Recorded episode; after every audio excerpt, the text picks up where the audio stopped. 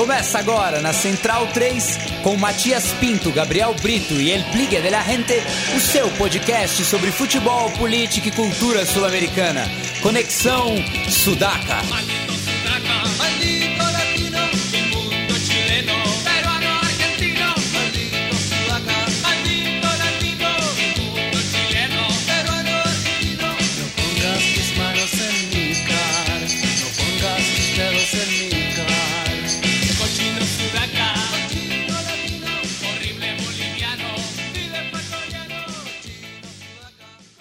Buenas ouvintes da Central 3, está começando mais uma edição do Conexão Sudaca, ocupando e resistindo na sua placa de áudio. Meu nome é Matias Pinto e, como sempre, estou ao lado dos meus companheiros de batalha.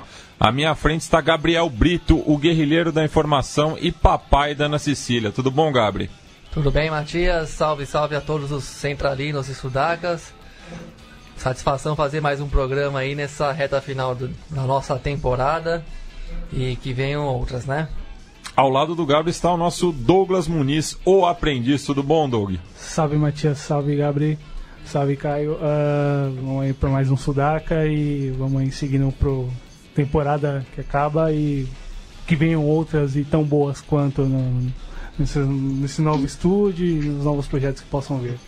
E falando conosco, é, o nosso correspondente transplatino, falando ali do, da Zona Norte de Buenos Aires está o Leonardo Lepre Ferro. Tudo bom, Léo? Tudo bem, Mate? Salve, saudade dos amigos. Um abraço a todos e semana que vem estaremos aí compartilhando de um Fernet, se Deus quiser. Ah, maravilha. E na semana é, de hoje também temos a presença de um, de um convidado ilustre aqui. Os mais jovens chamam de crossover, né? O que acontece quando os podcasts se encontram aí pela estrada. Ele que pegou a Dutra hoje cedo, é, esteve no Maraca é, na quinta-feira ali para acompanhar a final da Sul-Americana. Estou falando de Caio Belandi, um dos panelistas do lado B do Rio. Tudo bom, Caio? É, bom momento para os amigos aqui da Conexão Sudaca. Eu estou é, realmente bem feliz de estar aqui participando de um programa do qual eu sou ouvinte já há algum tempo. É, infelizmente eu, eu queria vir falar sobre o Flamengo campeão da Sul-Americana, né? Mas não foi possível por alguma, alguns motivos.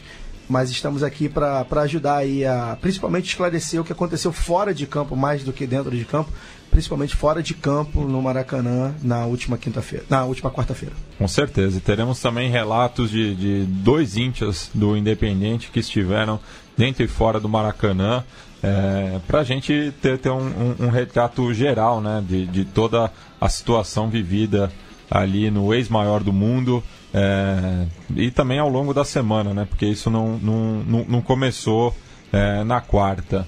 Mas antes de tudo, é, a gente vai é, passar uma entrevista agora que eu e o Gabri realizamos na semana passada com o Marcelo Santos, um pesquisador brasileiro que está no Chile, é, justamente para falar do segundo turno das eleições presidenciais no país andino é, e que tem a, a, a, alguns elementos aí é, que podem nos interessar para o ano que vem. Né? O Chile que sempre é um balão de ensaio no, no contexto sul-americano. Então vamos à entrevista e a gente volta na sequência.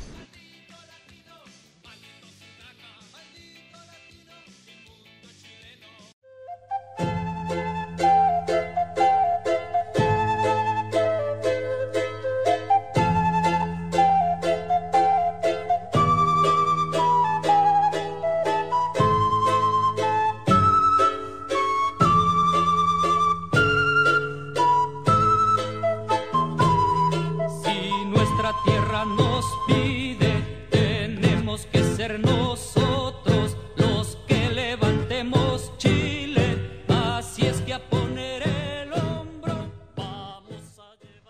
Na edição dessa semana estamos falando com o comunicador social Marcelo Santos, ele que eh, mora no Chile lá, está é, ligado à Universidade Finisterra pelo SIDOC e também está fazendo seu doutorado na Universidade Católica em Ciências da Comunicação.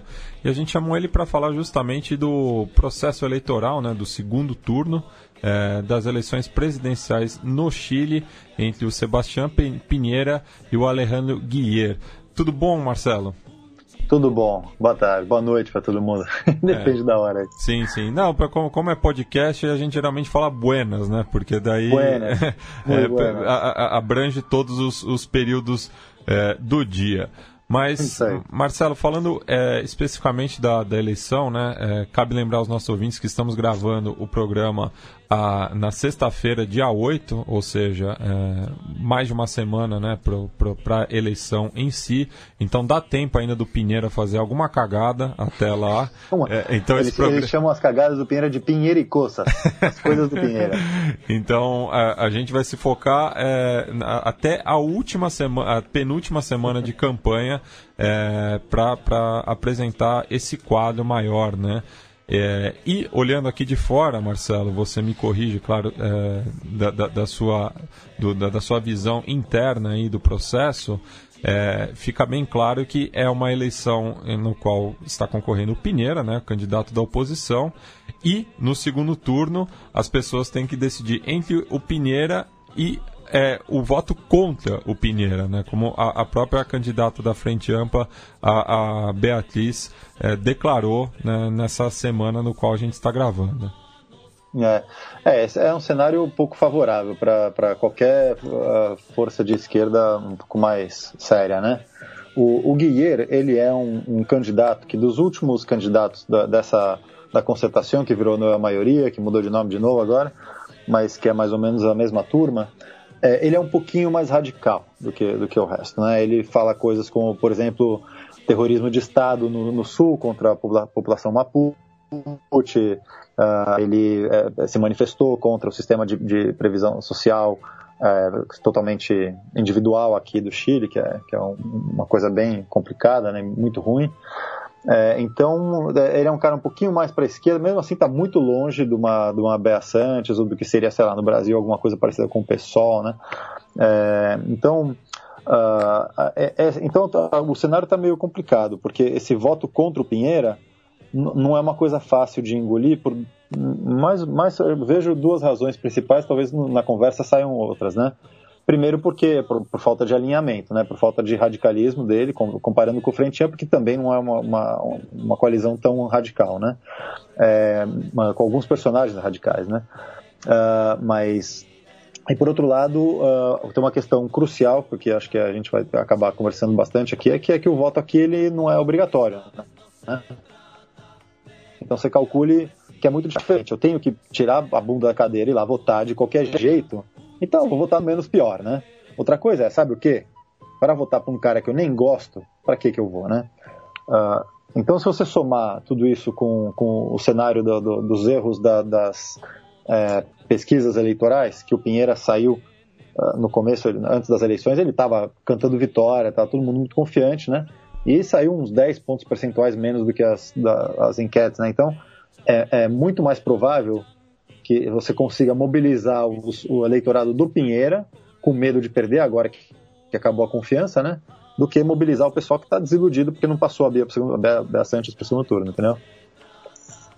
E, Marcelo, como é que você pode descrever esse cenário eleitoral do primeiro turno mesmo, não só falando do segundo turno, como é que foi a movimentação eleitoral, os debates, quais foram os grandes temas que mobilizaram as pessoas, o que, que, que tipo de polarização que está em jogo aí, considerando alguns países vizinhos que têm representado algumas polarizações ainda que às vezes muito superficiais, mas que ainda tem um, um lastro ideológico.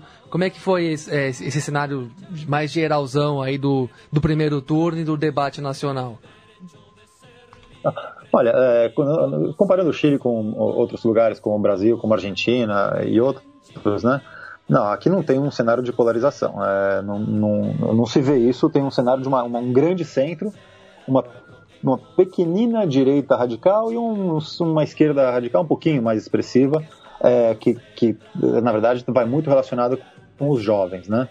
É, que é o pessoal que mobiliza o Frente Amplio. Uh, vem da, com origem no movimento estudantil, né? Então, esse, esse, o primeiro turno, o, o, o, debate foi, eu não achei um debate muito rico, né? O que foi, o que foi muito legal foi que algumas questões que vêm sendo é, colocadas na mesa pelo movimento social, pelo movimento de base, né, a partidário, de certa forma, é, têm sido discutidas. Né? Então, as eleições passadas foram muito marcadas pelo movimento estudantil, que a Bachelet fez um monte de reformas agora. É, os próprios próprio pessoal do movimento uh, fala que foi insuficiente, né? E, e esse, essa, essa eleição agora está sendo pautada, por exemplo, por, pelo tema das AFPs, que são é, os fundos fundo previsional, não? Associação do Fundo Previsional, agrupação, uma coisa assim. E que é justamente o sistema de, de previsão social aqui, que é muito polêmico, né? Foi criado pelo irmão do Pinheira, o, o José Pinheira, durante a ditadura. É, e, e, hoje é, tem a, os, os, a terceira idade menos de 10% do salário que tinha. E tem, os dados eu não, não, não sei dizer.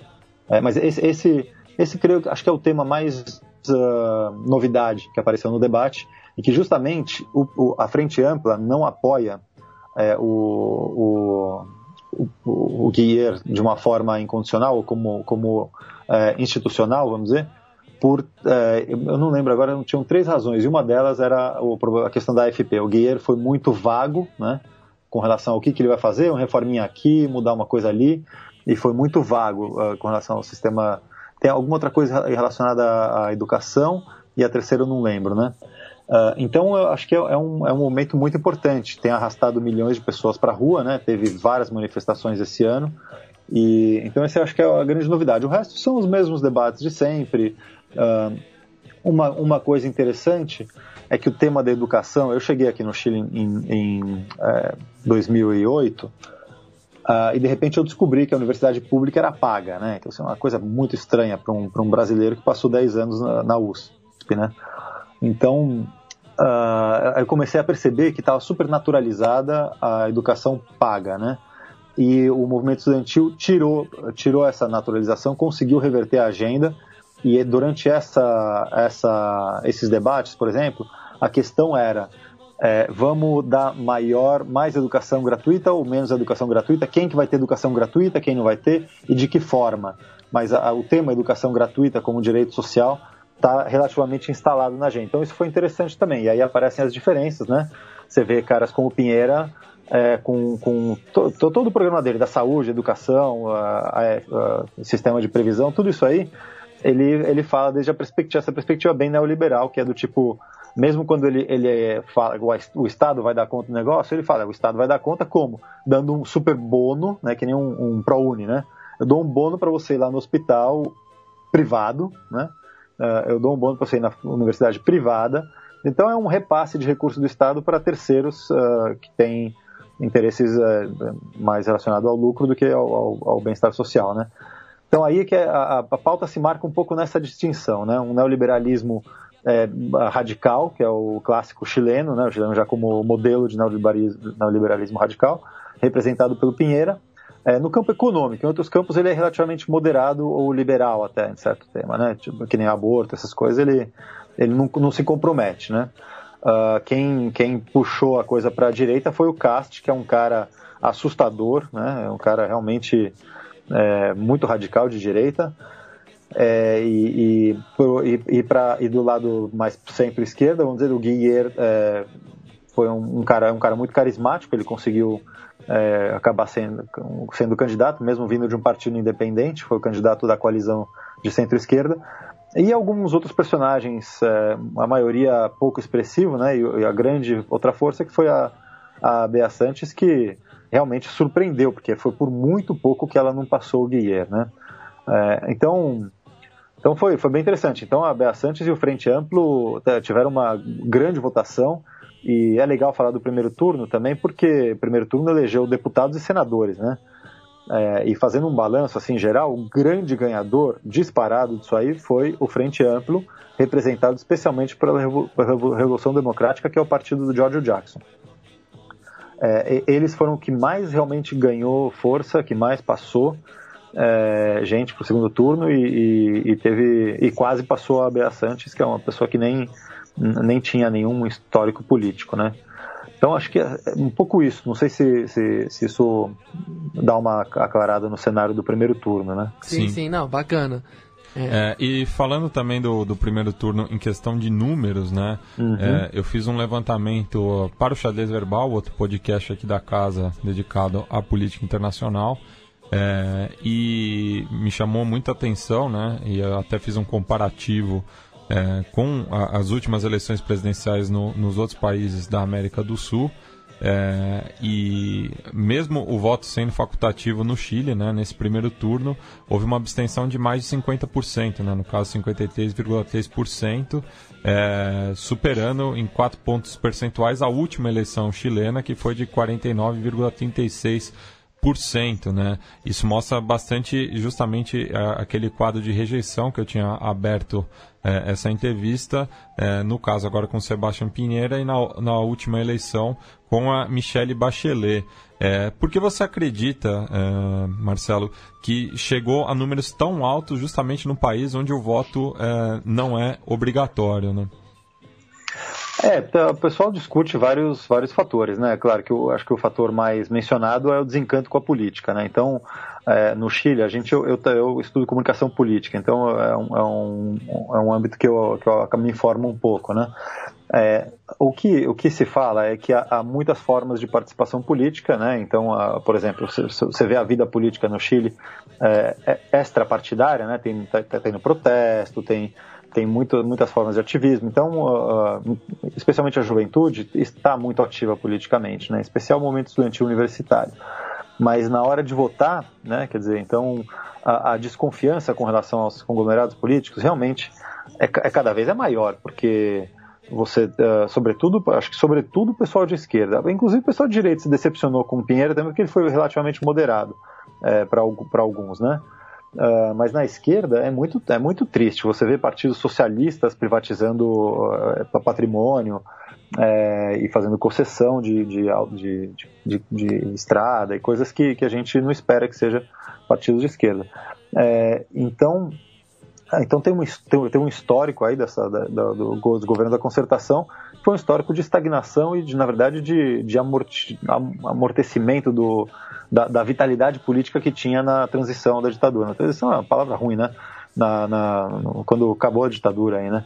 E então essa história da, do, do, do La medida do possível, do Ewing, né? Uma coisa que se perpetuou uh, e na verdade o pessoal se acomodou, foi fazendo conchavo e hoje em dia está toda a classe política dos anos 90 está muito acomodada com a economia e, e, com, certas, com certos parâmetros que não são parâmetros que alguém, alguém com uma, uma, olhada mais socialista compartilha, né? Uh, e eu acho que esse governo da Bachelet foi, foi é, mais decepcionante ainda, radicalmente decepcionante, vamos dizer, porque foi a primeira vez, por causa de uma pequena reforma no sistema político, né, a primeira vez que realmente ela tinha a maioria absoluta na Câmara Baixa e no Senado. Então, não tem nenhuma desculpa para não fazer uma nova Assembleia Constituinte, para não fazer uma reforma educacional importante, para não acabar com o sistema de pensão privado individualizado, né? Para fazer coisas realmente estruturais. E não teve interesse nenhum, não teve discussão nenhuma, né? É, teve muito, muita, muita maquiagem e pouca reforma estrutural. Então, é, especialmente no, no, campo da esquerda, eu acho bem compreensível que você se desiluda. No campo da direita, eu acredito que isso pode ser bem explicado pelo que eu mencionei antes as, as, uh, as pesquisas indicavam o Pinheira, inclusive às vezes ganhando no primeiro turno, com mais de 50%. Então, é, é, quer dizer, se eu sou de direita, para que, que eu vou votar, né? Se o cara vai ganhar do mesmo jeito, né? Então, muita gente acho que deixou de ir por, por causa desse efeito, né? um, um, um efeito recursivo aí da, da, das pesquisas, e que por isso que eu digo que está muito difícil o cenário para qualquer perspectiva mais para a esquerda, porque imagino que esse público deve se mobilizar agora no segundo turno, né? E, e, o público de, de esquerda nem tanto, né? Porque o Guilherme não, não, não é a grande esperança da esquerda. É, bom, você já deu uma. Eu ia pedir um palpite aí para o segundo turno, você já deixou sugerido. Eu queria, antes, bom, falar ainda sobre o, cenário mais amplo uhum. aí, mais geral do Chile. Independente, independentemente de quem ganha a eleição, o que, que você acha que vai ser a pauta do país no ano que vem, no próximo mandato?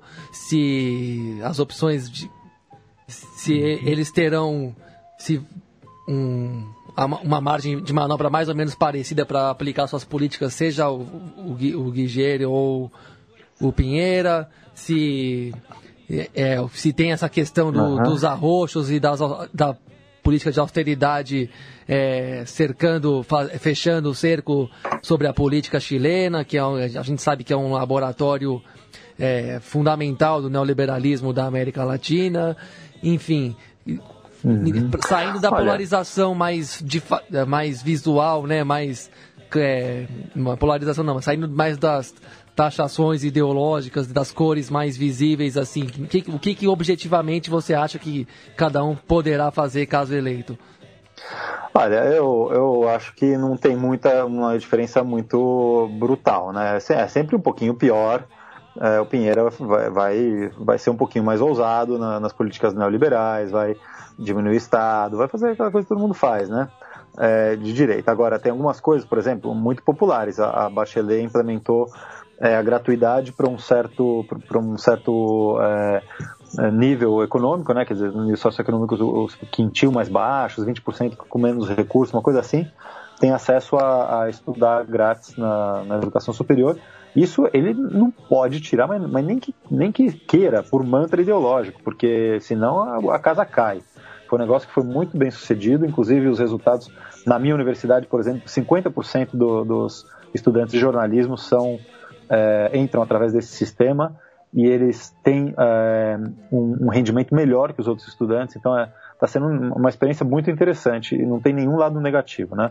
Um lado negativo é talvez financeiro para as universidades que queriam cobrar mais caro e, e, o que o Estado paga não é tanto, mas enfim. É, então tem algumas coisas assim que, que acho que não dá para mexer. É, outras coisas, na verdade, eu vou ser bem sincero, eu, às vezes eu fico até com vontade de votar no Pinheira, porque acho que facilitaria um Mas passa logo, né? Essa vontade é, passa, passa, logo, né? Passa logo. É, é. é difícil, né? É. Falar retoricamente é fácil. É. Difícil é botar o voto ali na, na urna, né? mas o que eu digo do ponto de vista eh, um pouco retórico, mas um pouco pragmático também, é que se ganha o Guilherme de novo, continua a coisa toda morna, né? E ele vai negociar com os movimentos sociais, que tem um pouco mais de simpatia. Ele é um cara, eu fiz, eu tive reunião com ele em representação dos professores sem contrato aqui, né? Que a gente chama os acadêmicos honorários que no Chile representam, no âmbito universitário, aproximadamente 70% dos professores trabalham sem contrato aqui. Né? uma realidade que é, o Brasil vai chegar rapidinho com essas reformas do Temer.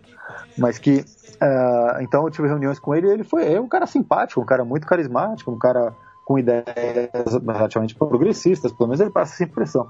Mas, é, mas é que nem. É, você, sabe, você sabe como é que é. Ele vai lá, vai, se, se aliou com uma turma que é uma turma conservadora. Então não eu não tenho nenhuma esperança de que seja um governo muito progressista. Né? Então, uh, se tiver um, um, Pinheira, no momento que tem uma certa efervescência com um problema de, da, com questão da saúde, com, é, com os, os, militares, tem um monte de escândalo que os militares meteram a mão na.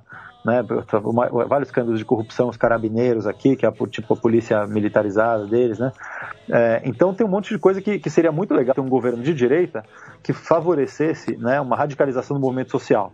E acho que isso poderia dar pé para uma, uma coisa mais mais tipo frente amplo na, nas próximas eleições, né? Tipo um George Jackson da vida, né? Uh, então, sobre esse aspecto eu meio que torço, né? Uh, por outro lado, como, como vocês mesmos dizem, é, é, muito ruim, né? A gente sofre os efeitos uh, na pele quando tem um governo mais para direita, né? Mas, mas, eu realmente acho que o, o Pinheiro é, é, um cara bem relativamente bem moderado. Ele, ele gosta de agradar todo mundo. É, ele é, realmente eu não é, eu acho muito difícil que, que, a, que, que a esquerda ganhe nesse cenário e, e, na verdade, eu nem torço tanto com, por causa dessas razões que eu, que eu contei para vocês, né? É, e Marcelo, falando de sofrer na pele, né? O, o Pinheira recentemente teve envolvido em um episódio é, de racismo, né? É, du, du, durante uma aparição dele numa é, sabatina é, ah. na, na TV Nacional é, no qual ele se referiu a um, um, cantor de reggaeton de origem haitiana, o Givens Laguerre, é, como um, um, chocolate com chantilly na boca, né? É, uhum. E também ele tem batido muito é, na tecla de conter o, o terrorismo né, do, dos Mapuches. É, uhum. o, o, olhando do ponto de vista né, da, da, das minorias é, no Chile, como elas estão se organizando é, para uma possível vitória do Pinheira? Ah, eu acho que você pegou um tema aí que eu deixei escapar. Isso eu acho que você tem totalmente razão.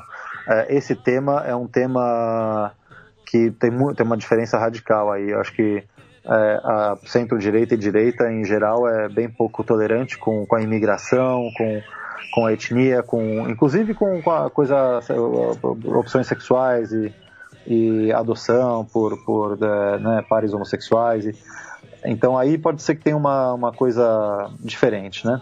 Agora, com relação aos Mapuche, eu, eu duvido que, se, que tenha uma grande diferença. É mais recurso, um pouco mais de polícia, um pouco menos de polícia, é, mas, mas pelo que a, a concertação fez até hoje, é só aplicar a lei de terrorismo, é só, é só fazer é, uh, um monte de, de, de, barbaridade realmente na, na durante os, os, os, Eles fazem é, juízos, juízo não, julgamento militar, né, julgamento é, diferenciado uh, que fica sob a lei do terrorismo. Então você tem testemunhos uh, ocultos que não tem nome, né? Inventa qualquer coisa e bota o nome de um fulano ali e, e não importa, né? Essa semana mesmo eu tive com, com o pessoal, é, com o cara do Mapo Express, que é o, o jornal mais importante de, né, de, de autoria Mapuche, e que ele falou que tem um julgamento muito importante que está acontecendo agora de um, de, um, de um assassinato de um casal de origem imigrante alemã, né, lá no sul, e queimaram a casa e estava o, o, casal dentro, eles morreram, foi uma coisa bem cruel, né? Mas prenderam um monte de gente de forma preventiva sem nenhuma prova, e uma das provas que eles, que eles alegavam ter era é, a comunicação de WhatsApp interceptada. E, e, aí você vai ver tecnicamente, isso era totalmente um absurdo, porque o, o, com, com a antena você só consegue pegar um raio de, de 40 quilômetros, uma coisa assim. Uh, então você não tem como dizer que o cara estava na fazenda do, do, do, fulano ali. Então, é, tá, é, esse é só um exemplo para mostrar como debaixo da concertação, do, ou dos, dos, filhotes da concertação, é, a questão Mapuche tem sido muito maltratada e, e o outro governo do Pinheira não foi pior. Uh, então acho que não, aí não acho que não tem diferença. Com a imigração pode ser que tenha um pouco mais de, de intolerância, com pode ser que tenha um, um pequeno efeito Trump, assim, né? Mas, uh, mas acho que em outra escala, viu? Acho que em outra escala, acho que o Pinheira ele é muito bom de fazer essas cagadas, como você mesmo disse no começo, né? É, não sei se vocês conhecem a história de quando ele foi para a Alemanha e escreveu no, no, livro de visitas Deutsche über alles, né? Que era sim, sim. O, o, é. Tô ciente. Ele é um campeão, ele é um é. campeão, né? O primeiro mineiro que saiu do, do, do enterro lá dos mineiros, ele errou o nome do cara. Quer dizer, ele é um campeão, é muito divertido, né? É, Essa é outra coisa para você para ele ganhar, né? Muitas vezes eu não, eu não sei se, se, se quem tá na. No, no, quando, quando ele estava na presidência, se era ele ou se era o Stefan Kramer imitando ele, da tamanha. É, não dá para saber a diferença. É, então, então é isso. Eu, eu, acho que aí pode ter um, um tema um pouco diferente, mas em geral eu não, não vejo. É, não sei, posso, posso estar enganado, mas eu não vejo uma diferença radical entre os dois. É. E bom, para dar uma resumida, quais são os grandes temas aí de populares, né, que, como, que comovem os movimentos sociais chilenos, para além da questão indígena, que tem a ver que é, um, que é até vai até um pouco além aí do, da política convencional, né? Porque é uma coisa imemorial, na verdade, né? Um, são povos que estão ali antes de qualquer coisa começar a ser organizada. É... É. Agora, quais são as grandes pautas que também tem essa questão da, da, da, da, das universidades públicas que não são tão públicas, né? E isso começou a ser levemente revertido. Tem também a questão hum. da aposentadoria, né? Das AFPs, é, que geraram isso. até um trabalho. Vou pegar o nome do do pesquisador. Luiz Messina? Aqui, acho que sim, que, do, que escreveu o livro Aqui se, Aqui se Fabricam Pobres, né? Ah, é, é não é um... Luiz mesmo. Não lembro de quem que é, do Kremerman, acho, talvez. Pode ser, Ou mas não, enfim, não a questão das, das AFPs, tem a questão também dos planos de saúde privados, que é, inclusive alguns tiveram problemas é, financeiros aí próprios recentes. Enfim, uhum. qual é o uhum. balanço dessa economia de mercado na, atua, na, atual, na, na atual conjuntura, na, nesse contexto todo do capitalismo contemporâneo? O que, que você pode dizer é. sobre isso? Não, nesse aspecto, para quem olha o Chile com mais profundidade do que, do que a Veja e a Folha de São Paulo, vamos dizer, você vai, você vai perceber claramente uma crise, uma crise importante do, neo, do neoliberalismo no sentido da, da, da revolta social, né? Quer dizer, é, as pessoas que estavam que endividadas começaram a ter que pagar as dívidas do, do, dos créditos para estudar isso começou a pesar na família e, isso é uma das coisas que fortaleceu o movimento estudantil, por exemplo, né? uh, as pessoas que aderiram ao sistema de, de previdência é, começaram a receber suas, suas, suas mesadinhas, né? E também começou a aparecer o problema, né? Então aí os filhos percebem. Então, é, então tá, tá, caindo uma por uma, é um, é um dominó, mas é um dominó que tem muita força é, né, de, tanto de mídia como de como no, no, no, no, âmbito político, tentando controlar essa, essa queda, né? Mas, uh, mas existe, claro, existe uma crise generalizada disso aí e vai caindo o, o que tem mais força, o que a conjuntura política favorece. Né? Então, o movimento estudantil, claro, que é um movimento muito mais fácil. Quer dizer, você pedir para o pessoal que está doente sair, sair para protestar na rua é mais complicado, né? É, o pessoal da, da AFP já foi um negócio que demorou um pouco para ver o negócio da Previdência, mas apareceu e quando apareceu pegou fogo que nem que nem uh, que nem palha, né? Então acho que nesse momento, se eu for, se você para responder bem a sua pergunta, a preocupação número um, número dois, número três é a AFP. Esse é, esse é o, o, tema que está em voga agora, é o tema que está em pauta, é o tema que convoca as pessoas para a rua, que sai marcha, que está sendo discutido, que está na, na, boca das pessoas. O segundo lugar sempre vai ser o estudantil, né, que afeta muita gente. É, o Chile conseguiu uma, uma grande abrangência de, de para a educação, educação pública, né? A educação básica é muito ruim e tem muitos problemas. Uh, eu dou aula, né? Dou aula na faculdade de jornalismo, onde os jovens que entram lá não sabem escrever. Uh, e eu não sou nem nativo, nativo daqui, né? Então eu percebo. Então, uh, tem, tem problemas muito graves ainda na educação, tem, eh, tem essa questão que você falou das universidades públicas que não são públicas, uh, elas têm que se autofinanciar, né, que vai, vai dentro da lógica capitalista de, de tudo isso. Né? O metrô tem que se autofinanciar, a universidade pública tem que se autofinanciar, né, é, o Banco do Estado que é o, tem que se autofinanciar. Então, essa lógica da autonomia das, da, dessas instituições faz com que tudo fique mais, mais financiarizado e mais precarizado. Né? Então, esse é um problema chave. Outra bomba que está para explorar, para explodir daqui a pouco é, é, a questão do crédito, né? A questão do crédito de consumo. Tem muita gente endividada, é, as dívidas são crescentes, elas crescem mais do que elas, elas baixam e, e o PIB do Chile é calculado em função dessas dívidas. Então tem um monte de estudo um pouquinho mais sério, que pega indicadores é, mais inteligentes, percebem que tem um buraco sem fundo aí acontecendo, né? Então, em algum momento isso aí vai estourar também, né? É, e, mas acho que aí depois da educação seria a saúde seria um, uma, uma, uma questão chave é, e que aí aparece aí, aí entra em conflito as duas visões, né? O Pinheira uh, fala que não vai ter fila no hospital público, eu vou dar um bônus e você vai no hospital privado. E o Guilher né, e a turma da concertação falam vão melhorar o equipamento do hospital, do hospital público. Né? Então aí tem um pouquinho de diferença na, na visão. É, então, acho que essas três questões que talvez sejam as mais fundamentais. É, o, o, a questão Mapuche é uma questão que é, tem relevância internacional, tem mais visibilidade, vocês devem estar bem informados, é, mas é, não é uma questão que mobilize, né? É, Estou dizendo assim, friamente, não é que eu não simpatize com a causa, mas que é muito mais difícil você levar um milhão de pessoas para a rua para a questão, é, né, de, de, pela, pela alteridade, pela questão do outro, do que por, por, um negócio que me afeta, que é o, a questão da saúde, ou a questão do, da, do, dos estudos, né, por exemplo, ou, da, ou da previdência, né. Então, uh, então eu vejo como uma coisa menos, menos mobilizadora. Então acho que essas três questões aí são centrais e são, são uh, talvez o coração, uh, algum, algumas partes do coração das reformas neoliberais do, do Chile, né, no, no, no tempo do Pinochet. E, e, e, inclusive, por exemplo, essa semana eu vi uma, uma, uma, entrevista com o Luiz Messina, não, Luiz Messina não, com uma outra moça que é coordenadora da, desse Nomás AFP, né, que é o movimento, em que ela declarava que uh, se algum dos candidatos uh, tivesse falado realmente a gente uh, adere a, a, essa proposta, porque a coordenadora tem uma proposta concreta, né? A gente adere a essa proposta de, de mudança, ah, na hora eles dariam o apoio e, segundo ela, eles com certeza ganhariam a eleição. Por exemplo, se o Guieiro hoje fala, eu vou fazer a reforma tal como a coordenadora no ASFP fala, eles dariam apoio e, segundo essa, a perspectiva dessa moça, ele ganharia a eleição, porque ela poderia mobilizar é, pelo menos, bom, um milhão de pessoas, mais ou menos, que foi o que pessoas que votaram num plebiscito em, contra as AFPs. Né? Então, essa, é, acho que essa é a questão central. Um, dois, três, AFP como grande, grande questão do momento. Segundo lugar, a educação. Terceiro lugar, a saúde.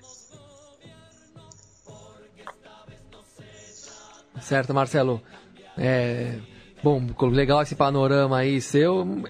É, E, pelo, e também acho que. Como é que está essa pauta dessas reformas que tem a ver entre o, da, é, com as disputas eternas entre capital e trabalho? Tem, tem pauta de reforma trabalhista? Tem alguma coisa nesse sentido mais regressivo também no horizonte? Ou já está no momento onde é, essa toda essa política. Toda... Mais agressivo do que aqui, eu não sei, eu não sei como que seria. Então, na verdade, o Chile já, tá um, já, já esgotou mais essa fórmula do que o Brasil tem, talvez comece a experimentar e aprofundar agora, né? É, é o que vai acontecer no Brasil, claramente.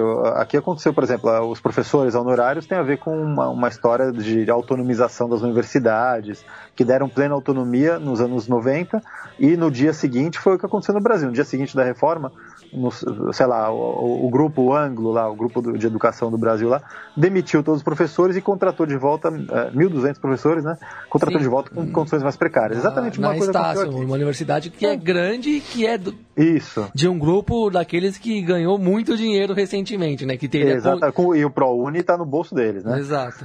Mas, uh, mas então, é isso, você quer saber o que vai acontecer no Brasil? Você olha aqui para o Chile agora. Né? Cinco anos, dez anos vai estar tá como está aqui. Então, é, uh, super precarizado. Você olha o Estado, por exemplo, o, o, você tem uma lei que fala que o máximo de pessoas que trabalham por, com contrato é, de, por tempo definido, é, se não me engano, é 70%, e nesse momento você tem 30% de contrato definido e 70% trabalhando honorário, cara.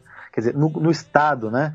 que é o lugar onde deveria ser, pelo, pelo menos um pouco o modelo né, de segurança profissional, troca de governo, troca 70% das pessoas. Não é, não é, exatamente assim a matemática, mas mas é, ano a ano você, tem que renovar seu contrato, você não sabe se vai estar lá, sabe? É, é muito precário então, no Estado. Então você imagina, calcule como é que é no resto da sociedade, né? Então uh, não vejo como pode ficar mais precário. Teve umas, umas reforminhas aí da, da, da Bachelet, mas não vi nada, nada assim é, que te, tivesse impacto, né? E sempre vem o chilique dos empresários e tal. É, então não, não, foi nada importante. Não, não tem, não, tem, não, não está em discussão isso não é uma pauta dos, dos, é, dos candidatos, infelizmente. Apesar de que, por exemplo, esse problema do governo está tendo uma greve importante de servidores públicos aqui, inclusive com greve dos servidores públicos da saúde, né, nos hospitais. E mesmo nesse contexto, o governo da Bachelet não cedeu e deu um aumento ridículo de menos de 1% para os caras, é, depois de uma depreciação muito grande é, durante muitos anos é, e não negociou, mesmo no contexto de eleição. Então você imagina, né, se, se, nesse contexto os caras não, não abrem a carteira, né? Quer dizer, não tem, não tem nenhuma perspectiva. É muito. Né, é, é bem deprimente falar de, do, de condição de trabalho aqui, é deprimente. Bem, Marcelo, muito obrigado pelo seu tempo é, e, e, generosidade de, de está passando aí, o, o que está acontecendo do outro lado da cordilheira. E eu deixo esse espaço final para você, é, para tecer considerações finais e também divulgar o, o seu trabalho. Maravilha, obrigado. É, considerações finais, acho que, acho que tem isso, né? O primeiro lugar, acho que é importante para os brasileiros terem, terem consciência de que essa, essa imagem passada pela grande mídia do Chile é uma grande falácia e prestar atenção no que está acontecendo aqui, porque é, se o Temer continuar por mais um tempo aí realmente é, é, esse é o rumo que está tomando o Brasil, né? É, e, e, tentar combater isso da melhor maneira possível, né? Uh, por outro lado, com relação ao meu trabalho, eu agradeço muito. Eu, na verdade, estou super dedicado ao doutorado, tenho, tenho publicado muito pouco, então. É, mas de qualquer jeito, o, o, centro de investigação que eu estou vinculado é, tem pessoas muito interessantes, né? Chama-se CIDOC, Centro de Investigação e Documentação, na Universidade de Finisterra, que é UFT, né? uft.cl, aí, aí, aí o pessoal pode, pode olhar mais o trabalho nosso lá. Eu tenho trabalhado é, Twitter e, e, política, né? Na verdade, as mobilizações após o impeachment da Dilma, o golpe da Dilma, o golpe contra a Dilma, né? E então é, é um tema que, que me convoca também. Eu estou vinculado ao Brasil dessa, nessa perspectiva e logo mais deve aparecer é, trabalhos meus por aí que talvez interesse o pessoal que, que gosta de comunicação política e, e mobilização social. Beleza. Graças. Valeu, Marcelo. Muito obrigado. Uma obrigado grande entrevista aí. Te agradeço muito. Valeu. Até mais. Estou à disposição.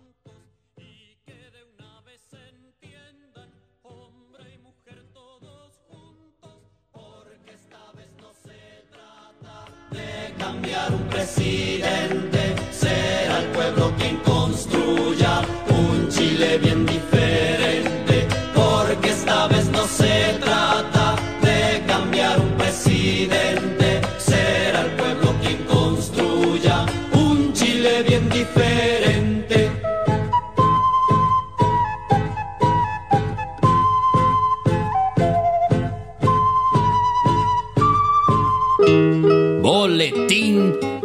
variar.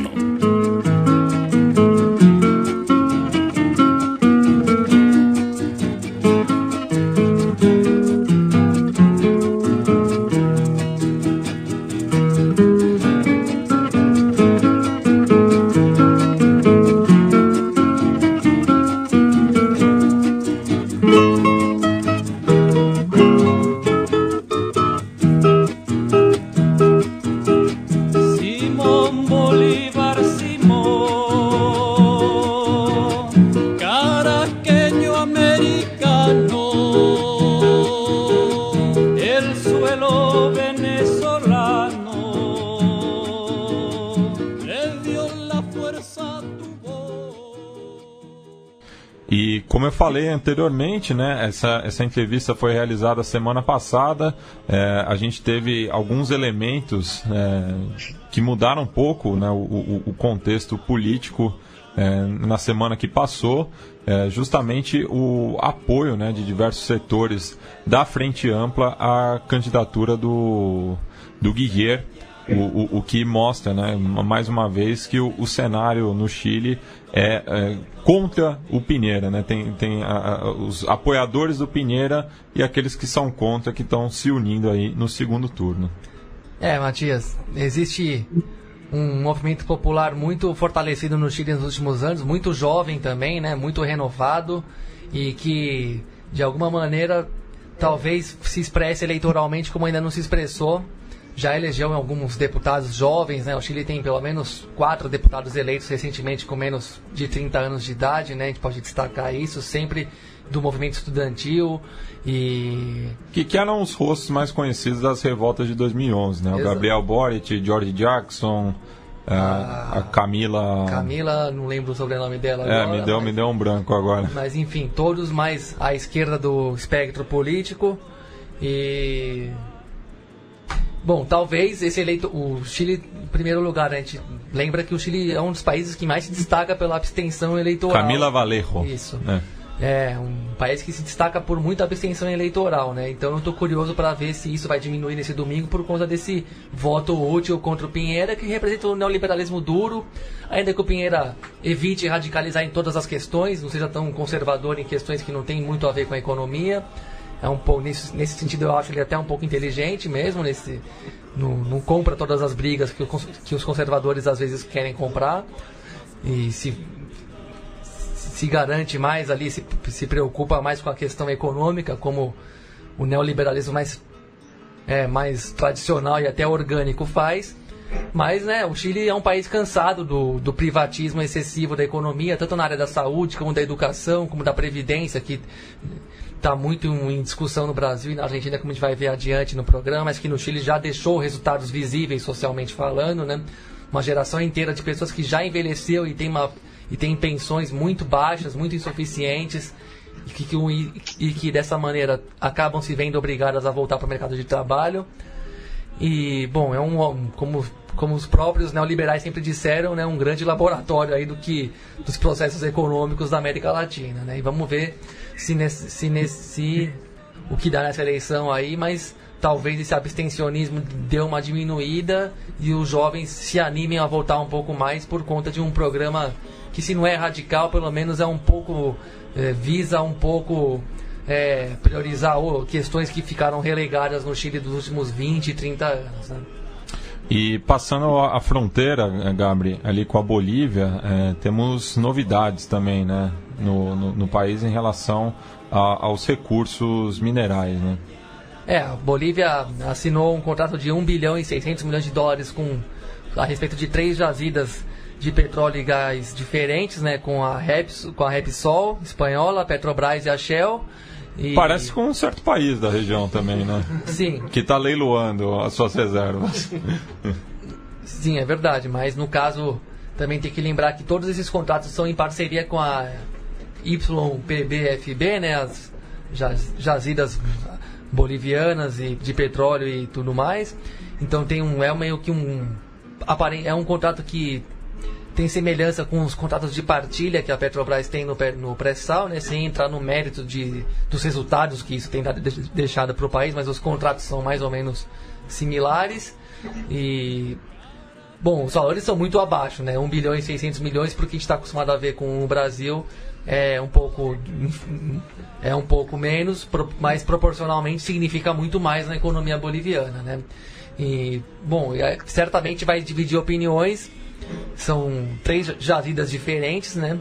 E vai dividir opiniões porque todo, muitas pessoas enxergam na Bolívia um governo bastante preservacionista, né? Vamos dizer assim, um governo que tem um, um diálogo muito maior com os, com os grupos e movimentos organizados indígenas e tem o, todo o discurso da Pachamama, do bem viver, da relação com a natureza e até um governo que, que tem sido muito mais crítico abertamente, explicitamente ao, ao capitalismo como sistema econômico de modo mais amplo, mas e por outro tem aqueles que vão defender por conta do das necessidades econômicas mais imediatas da Bolívia e considerando também que existe uma presença estatal na regulação desses dessas, dessas, eh, dessas operações né, de exploração econômica e que isso tende a, pode vir a deixar um, um uma boa um bom lastro assim um bom lucro para a sociedade boliviana e uma boa condição ali de organizar a economia do futuro da, do país e ao mesmo tempo que garante também um, um tipo de exploração menos predatória. Né? O tempo dirá o que, que vai ser. De todo modo, com esse contrato, a Bolívia se assegura como um país que deverá manter suas taxas de crescimento em bom patamar, né? o que né, gera que também existem nuances e maneiras distintas de ver esse tipo de crescimento, mas de todo modo é o país que mais cresce em termos é, de taxas né, na América Latina nesses últimos anos, especialmente nos últimos cinco anos, quando a crise se aprofundou por aqui, a Bolívia conseguiu manter patamares de crescimento mais altos do que seus vizinhos, ainda que isso não seja muito notado. Né? E outro país da região também que está é, debatendo né, é, a, a, questão do, dos seus recursos é o Uruguai, né, Gabi? É, o Uruguai que estabeleceu nesse ano uma, uma, a chamada Lei da Irrigação, né, que visa um, um projeto que já vinha do governo Mujica, na verdade, que foi elaborado inclusive em parceria com o Banco Mundial, né, o que por um lado, por um certo lado mostra a faceta é, liberal e voltada ao mercado de uma, pelo menos uma parte da economia uruguaia, o que já foi muito criticado quando o governo é, o, da, da, frente ampla é, a, a, autorizou a construção da papeleira né, do, no Rio Uruguai, ali perto do, na, perto da fronteira com a Argentina, inclusive que gerou um problema diplomático seríssimo. O governo Kirchner se opunha. Entre Gualeguaychú e Fray Vientos. Exatamente, uma bela região que já tivemos a oportunidade de é. visitar, é. inclusive, e pudemos também conhecer um movimento social bastante organizado contra a papeleira chamada. E, e, que vai ser a sede da próxima Copa América Alternativa, né? A ser disputada em final de janeiro do ano que vem. É isso mesmo, já tivemos duas por lá, tenhamos a terceira, um ótimo lugar para juntar um dinheiro e viajar para conhecer. Oxalá encontremos os rios em bons, em bons estados ainda, que o Rio Uruguai foi uma coisa que foi um dos grandes prazeres que eu tive na vida foi conhecer esse lugar em Fray Bento, província de Rio Negro. No, no, lado argentino é província de Entre Rios, né? No caso, no caso do Uruguai é departamento. É, exato. E, bom, são lugares que têm uma economia muito menos dinâmica, né? Com uma entrada de dinheiro, muito menos oportunidades de ganhar dinheiro. Então a gente até compreende, por um lado, a tentação do, de um projeto de exploração econômica com uma multinacional poderosa, como é o caso da Botnia, né? Da Finlândia, e que de fato já explora o. o a, a já, já, a papeleira já, já funciona há cerca de 3, 4 anos. E agora tem o caso da lei de irrigação que visa é, permitir a exploração de recursos é, do recursos naturais e mais especificamente dos rios e pequenos rios também do Uruguai, né, de, de modo nacionalmente falando, né, não é de um lugar específico, é uma lei que vale para todo o território nacional, elaborada em parceria com o Banco Mundial, ainda no, durante o governo anterior, né, do Mujica, agora tem de volta a segunda presença do Tabaré Vasquez. É, uma lei que novamente desperta críticas do ambientalismo, porque tem todo um vazio regulatório, né? não tem uma boa elaboração no sentido de como se regula a exploração de cada riacho, de cada rio, né? Os grandes rios, você ainda imagina que existe uma, uma regulação e uma, um, um acompanhamento social mais amplo. Mas o, como se refere a todos os cursos d'água, existe uma questão aberta aí em relação ao, aos, tanto, tanto, tanto aos níveis de limpeza como a manutenção do caudal do rio, né? O, o, a altura, o grau mínimo de, de água e de correnteza para que o rio se mantenha vivo. Né? É um, uma lei auspiciada pelo Ministério da, da Agropecuária e da, e da Pesca uruguaio e de alguma maneira vai gerar um, uma boa renda para o país oriental. Ainda não existem contratos firmados, empresas que estão já é, fazendo uso dessa, dessa lei da irrigação, mas é algo que deve continuar no noticiário aí pelos próximos, pelos próximos anos. Bem, cruzando o Rio da Prata, Léo, eu queria que você comentasse sobre os últimos acontecimentos políticos na Argentina, é, sobretudo né, a, o, a, a reunião ministerial da UMC, que está sendo sediada na Argentina e que acabou servindo de cortina de fumaça para o Congresso tentar passar. É, por passar no canetaço mesmo a reforma da, da Previdência. Pois é, Márcio, como você bem destacou, realmente a MC ela tentou, essa reunião, ela tentou funcionar como uma cortina de fumaça, inclusive o governo ele tentou aplicar a reforma previdenciária, né, aqui chamada como reforma previsional, eles tentaram passar essa reforma, inclusive como o que eles chamam de DNU, que seria o Decreto de Necessidade e Urgência. É, isso gerou uma ampla manifestação popular em frente ao Congresso ontem e a sessão durou apenas cinco segundos, porque tanto dentro do Congresso como fora o clima foi completamente de caos. Foi um, um é, não se tinha nenhum tipo de, de, poder nem dentro do Congresso nem fora, o que, o que acabou é, emperrando a pauta. Não, não, existia clima, não existia sessão para que fosse, não tinha o, o oficialismo, na verdade, não, conseguiu nem reunir o quórum necessário para aprovar. Só que o que mais chama a atenção foi tudo o que aconteceu na parte de fora do Congresso. Ainda hoje a gente está aqui nos no, meios na Argentina, tanto televisão quanto os meios digitais estão repercutindo fotos e vídeos do que aconteceu. E, claro, guardado as devidas proporções, o momento político era outro e, e tudo o que aconteceu, a, a pauta naquele momento era outro mas talvez pela época do ano em que as coisas estão acontecendo, por esse clima de calor, por ser dezembro, a gente encontra tudo o país de novo de pernas para o ar, se assemelha muito ao que aconteceu em 2001, é, mas muito em função da repressão policial que aconteceu, sobretudo ontem lá no Congresso, por parte da Gendarmeria. É, diversos são os relatos e fotos e vídeos que mostram, um, um, é, até mesmo por se tratar de uma reforma é, previdenciária, então existiam muitos aposentados né, é, manifestando ou apenas estando ali na, na, na, frente do Congresso.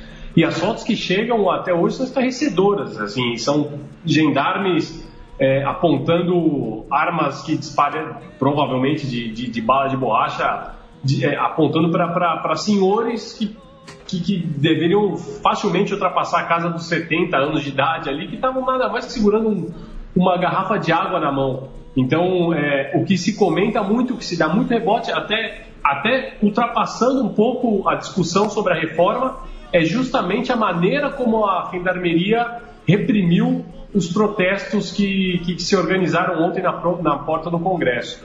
Inclusive a CRT, né, a Central Federal dos Trabalhadores aqui, que ela tinha convocado, ela tinha anunciado que se a, a pauta evoluísse ia convocar uma greve geral ela também retrocedeu um pouco nas suas últimas declarações. Ela disse que é necessário uma sensatez agora para triunfar sobre esse cálculo econômico, que é mais ou menos uma fórmula parecida do que vai do que a, da, que a fórmula que, que o governo Temer é, aplica no Brasil. E até para traçar esse paralelo, ontem, caminhando perto das ruas ali do Congresso, uma das, uma das, das palavras de ordem, uma das coisas que se gritava era muito isso, era não, não, não, como em Brasil, não. eles têm muito, eles têm muito medo de que alguma coisa possa vir do lado como foi feito em Brasil e até no Brasil até mesmo porque os meios é, traçam muito esse paralelo dizendo como foi é, como foi danosa, né? Como, como, como prejudicou o trabalhador a reforma é, do governo Temer. Bom, reforma do governo Temer que no final das contas sobe no telhado pelo menos até fevereiro do ano que vem, né? É. Isso sem greve, sem nada, para ver como o negócio pega mal socialmente falando, né? Sem ter grandes mobilizações como tivemos hoje em Buenos Aires nessa semana, a gente já vê a, uma, a reforma de um governo completamente ilegítimo, completamente não representativo da sociedade, dos, de toda a diversidade da população brasileira, não está indo para frente. Imagina se tivesse um, um espírito de combatividade nas ruas aqui do Brasil, se a gente tivesse um pouco mais é, acordado para a luta o que teria acontecido com essa, com essa e com a reforma trabalhista, essa sim em vigor e já gerando repercussões evidentes, né? Aqui no, no caso brasileiro. Bem, e passando agora para o extra-campo, né, é, saindo da, da esfera política e comentando um pouco a repercussão aí na Argentina, Léo, em relação aos acontecimentos, é, co, co, como a gente falou anteriormente, do, dos incidentes, na verdade, é, que é, é, aconteceram antes da, da final da Sul-Americana. É, imagino que, que na Argentina repercutiu muito a, a imagem dos, de dois torcedores do Flamengo com um submarino com o símbolo do, do Independiente. Sim, essa imagem ela foi, ela foi muito vinculada aqui, mas é, não se causou tanto alvoroço porque eles, eles, eles classificaram como é, é, mais ou menos como algo como idiotas existem em todos os lugares, né? Até mesmo porque eles lembraram na memória na Copa de 2014, quando o Neymar ele, ele sofre a lesão na coluna e os argentinos levam uma, uma coluna, acho que se não me engano, um jogo contra, não me lembro contra quem, será contra a Bélgica, contra quem a Argentina jogava, ou, ou já era uma outra fase, não. É, eles lembraram isso e, e infelizmente eles, eles eles, eles lamentaram o caso, mas eles não, se, eles não focaram exatamente nessa provocação, senão, novamente, eu acho que isso até é uma herança eh, das mais tristes que eles têm e que eles procuram sempre é, não deixar que caia no esquecimento, eles criticaram muito a ação policial, né? mais uma vez porque eles diziam, dizia-se que, que a polícia estava muito mal preparada e que existia um clima de caça, de caceria, né, que eles diziam aqui, para o dos torcedores do Flamengo contra os torcedores do Independente que estavam no Rio de Janeiro. Inclusive relatos de, de, de torcedores argentinos que eram perseguidos à noite, numa, na, na, terça, na segunda, terça-feira à noite. Eles eram perseguidos na, na, na orla ali do, do, Rio de Janeiro, que dentro dos restaurantes, os, os brasileiros procuravam saber quem era que, que falava espanhol, se eram argentinos e e literalmente caçavam essa, é, os torcedores do Independente pelas ruas de, do Rio de Janeiro. Inclusive então, o, no, no, no, no Extra né, do, do Rio de Janeiro, no, no, no blog do Gilmar Ferreira, Futebol Coisa e Tal, ele colocou o relato de um, de um mexicano, é, um cidadão espanhol nascido no México, é, chamado JN, né, pediu pediu que ficasse anônimo né, o relato e justamente o, o, o, o, título do relato é Você é argentino, porque o, é, é essa pessoa em questão foi agredida justamente pelo sotaque por acharem que ele fosse argentino, sendo que ele estava inclusive indo ver o jogo no setor rubro-negro. Claro, e, e, aqui também repercutiu muito a questão da postura do, do Flamengo, né, que, que divulgou Aí eu confesso que não sei se foi no Twitter, ou foi alguma conta oficial do clube, ou se foi alguma conta é, relacionada ao clube de torcedores, mas que divulgou a imagem do torcedor do, do Independente fazendo aqueles, aquele gesto, né, como imitando um macaco. E, e dizia que de alguma maneira isso pode ter colaborado para que os torcedores co cobrassem uma revanche, né? Com certeza.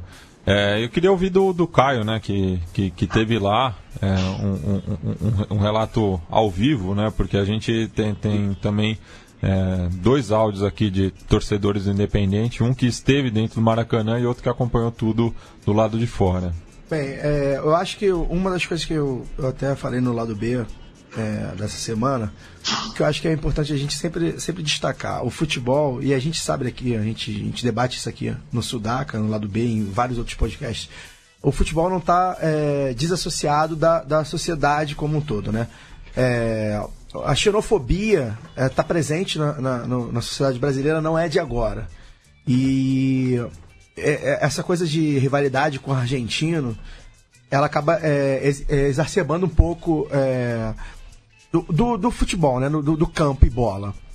Eu acho que o fato de, de, de ter havido gestos é, é, racistas, e a gente sabe que não são casos isolados, não adianta a gente dizer que é um, ah, um ou dois, são, são bastantes casos.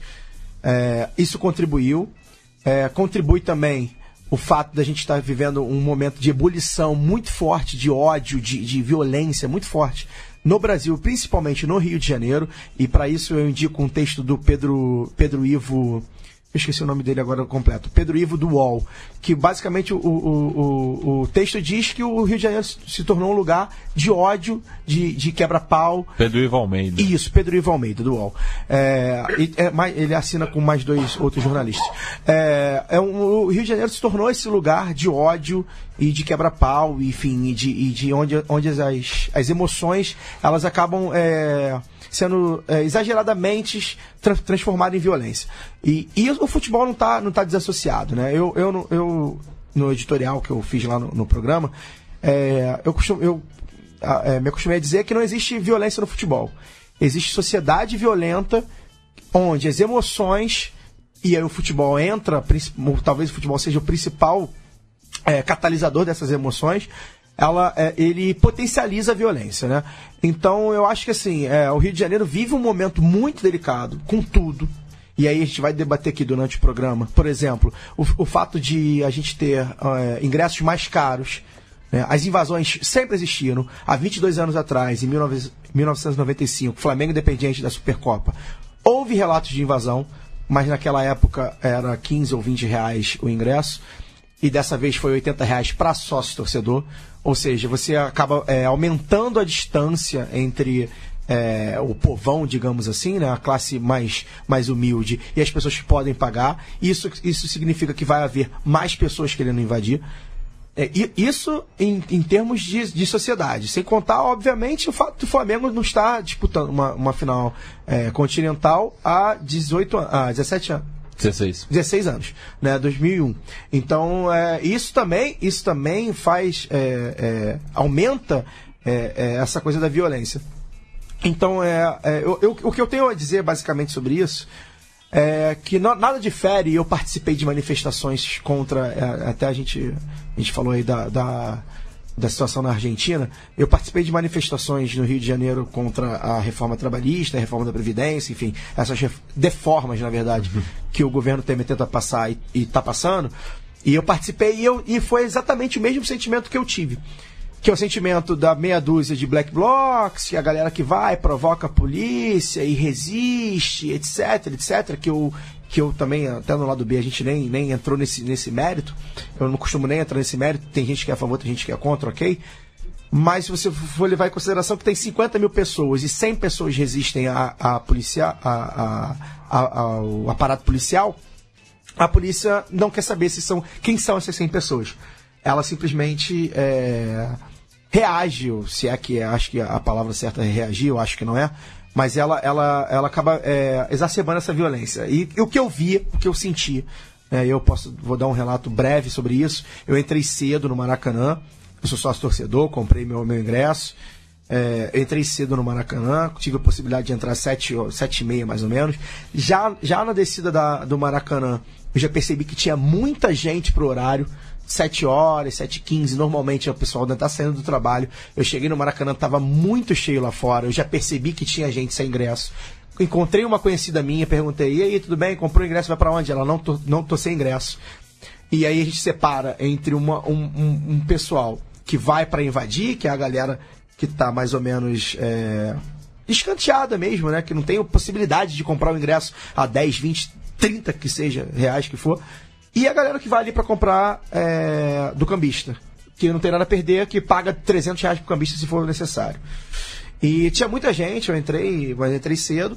Na saída, é, eu vi cenas, as famosas praças de guerra, né, como a mídia gosta de tratar, que, enfim, não é novidade nenhuma para quem frequenta Maracanã há 15 ou 20 anos como eu, e até mais, talvez. É, e aí onde a gente via é, o gás lacrimogênio, a bala de borracha e a polícia é, reagindo a esmo, ou seja, as, as, pessoas. Basicamente era assim, vou contar a cena para vocês, acho que vocês vão entender. Eu passando para ir pro metrô, tinha policiais embaixo da passarela do metrô, do choque, com aquele escudo. E é, algum, algumas pessoas lá, enfim, aquela galera de torcida organizada, que, enfim, já, já, vem, já vem com raiva de policial. Não é.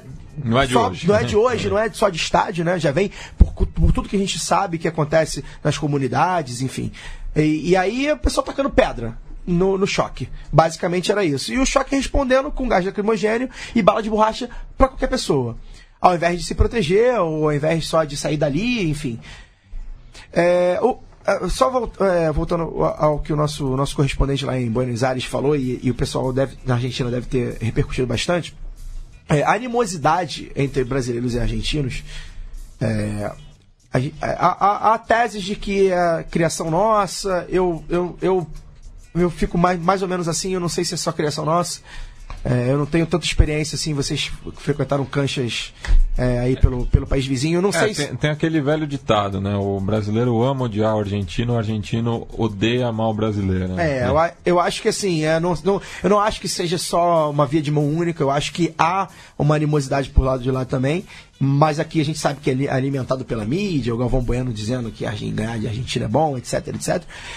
E isso foi alimentado muito pelas redes sociais, principalmente, e aí há um fenômeno das redes sociais que repercute é, em tudo, na política e, e, no futebol também, por causa da, das manifestações dos argentinos e de gente que é, teria no hotel, é, flamenguistas que teriam ido ao, ao estádio lá em, no, no Libertadores de América, que teria é, enfrentado problemas no hotel, na saída de hotel, enfim, não, não, não tinha um aparato policial, etc. E isso acabou refletindo aqui. O, o, o, o, como eu falei na minha, na minha fala anterior, logo no começo, o que eu acho que eu acho que a gente precisa deixar bem claro para os nossos ouvintes e para todo mundo que, que acompanha a gente é que não há, não há o futebol não, não, ele não desassocia da sociedade. A gente vive uma sociedade xenófoba, violenta, uma, onde, onde as emoções estão muito é, à flor da pele. Ou seja, se o Flamengo ganha, não teria é, metade do que a gente teria visto, mas teria uma morte ou outra, porque as pessoas bebem, enchem os cornos e na hora de comemorar alguém passa a mão na bunda de uma mulher ou alguém fala alguma coisa que não goste e é onde há a briga. É, mas, como a gente vive um, um momento muito delicado na sociedade, socialmente, economicamente e, enfim, de, de, de, várias, de várias vertentes possíveis, isso acabou refletindo é, na, principalmente na saída, mas também na entrada do, do da final da, da Sul-Americana. Mas não é novidade. Eu acho que a gente pode. A gente, o que eu preciso dizer aqui, o que eu vim aqui para dizer, basicamente isso. Não é novidade, gente. Em 2017, eu, pelo menos há 15 anos atrás, eu já via algo parecido sobre isso, com, com, com violência entre torcedores e policiais, etc. Então, é, isso aí só vai, só tende a aumentar conforme a, a, a crise é, humanitária mesmo que o Brasil vive, porque eu acho que é algo muito grave que o Brasil vive e a gente talvez ainda não tenha se dado conta. É, vai, vai, vai aumentar e o futebol perdeu. É, é, as pessoas usam de desculpas, enfim, para aliviar as, as tensões, etc. É, eu só posso concordar assinar tudo embaixo e, e em termos de depoimento não vai ter como, como ouviu ainda o, o lado de Avejaneira e dos que estiveram no Rio de Janeiro, mas eu só consigo imaginar tudo isso acontecendo, não é coincidência diante do momento que o Brasil vive de modo geral. E no Rio de Janeiro, muito pesado, porque a falência do Estado é muito forte no Rio de Janeiro, um ano muito brutal, um ano que a gente viu virar normal no noticiário. Desculpa quem acha, quem não quiser ouvir isso, como já ouvi muita gente por aí que até escreve em meios midiáticos e não sei o que, querendo desassociar uma coisa na outra, mas não é possível que Pô, quer dizer que é, no momento que tem. que o Estado está quebrado, que o clima de violência está assolando violentamente mesmo todo mundo no, que mora no Rio de Janeiro. Que a gente viu se, se tornar natural notícias de criança baleada. Criança, baleada. Da história da mulher que, que teve um perdeu um filho que ainda no finalzinho da gravidez que tomou um tiro e o tiro matou, acabou matando a criança que foi nascida prematuramente e tudo mais. Uma brutalidade, assim, que vai desumanizando cada pessoa, cada um de nós que está no meio disso. Vai ficando menos humano dia após dia. A naturalização da barbárie, cada dia é, mais. Servidores públicos que não são marajás, não é essa cultura imbecil contra funcionário público que a gente adora alimentar. Não é gente que está mamando coisa nenhuma, que está levando vida de marajá, como se gosta de dizer, dentro de é, dentro do, de tudo aquela, dessa cultura política paneleira, vamos dizer assim, é, desde que ficou sem salário, que só agora alguns estão recebendo o 13 terceiro de 2016, gente que tá, ficou, passou meses e meses sem receber um real e com isso teve que se endividar mais ainda e vai querendo aquela espiral de dependência econômica e vulnerabilidade é, que são muito opressivos. Um futebol que levou, vamos dizer, vamos falar, levou o apartheid social brasileiro para dentro do estádio. Aqui em São Paulo é, é parecido, no, no, especialmente no. Posso falar mais no, pelo que, que tem sido os jogos do Corinthians em Itaquera, essa, essa nova torcida, esse novo público que vai no estádio que não ia antes e que tem a ver com preço, tem a ver com poder econômico mesmo de uns e outros, escolhas das diretorias dos clubes de selecionar público mesmo. Vocês acham que é só a gente que é que é visto como de esquerda radical aqui, que tem revolta sobre isso. Claro que um monte de gente que fica excluída, mas que não tem uma voz, não tem uma, um programa de rádio para desabafar, não tem algum local para descrever para mais pessoas. Então, lógico que tem um monte de gente revoltada com isso também. Claro que você botar o Flamengo em final de campeonato com ingressos a 300 reais num Maracanã que muito, muitos cariocas certamente ainda não conhecem esse Maracanã novo, muitos. Não, e, e Gabriel, tem uma, uma questão. É, claro que vai aí, acirrar tudo. Aí levando pro, em conta é, a questão esportiva, né?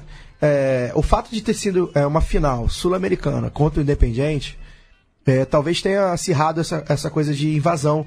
Porque em 1995, muita gente invadiu, mas por causa do espaço, né? Não era por, por tanto pela questão financeira.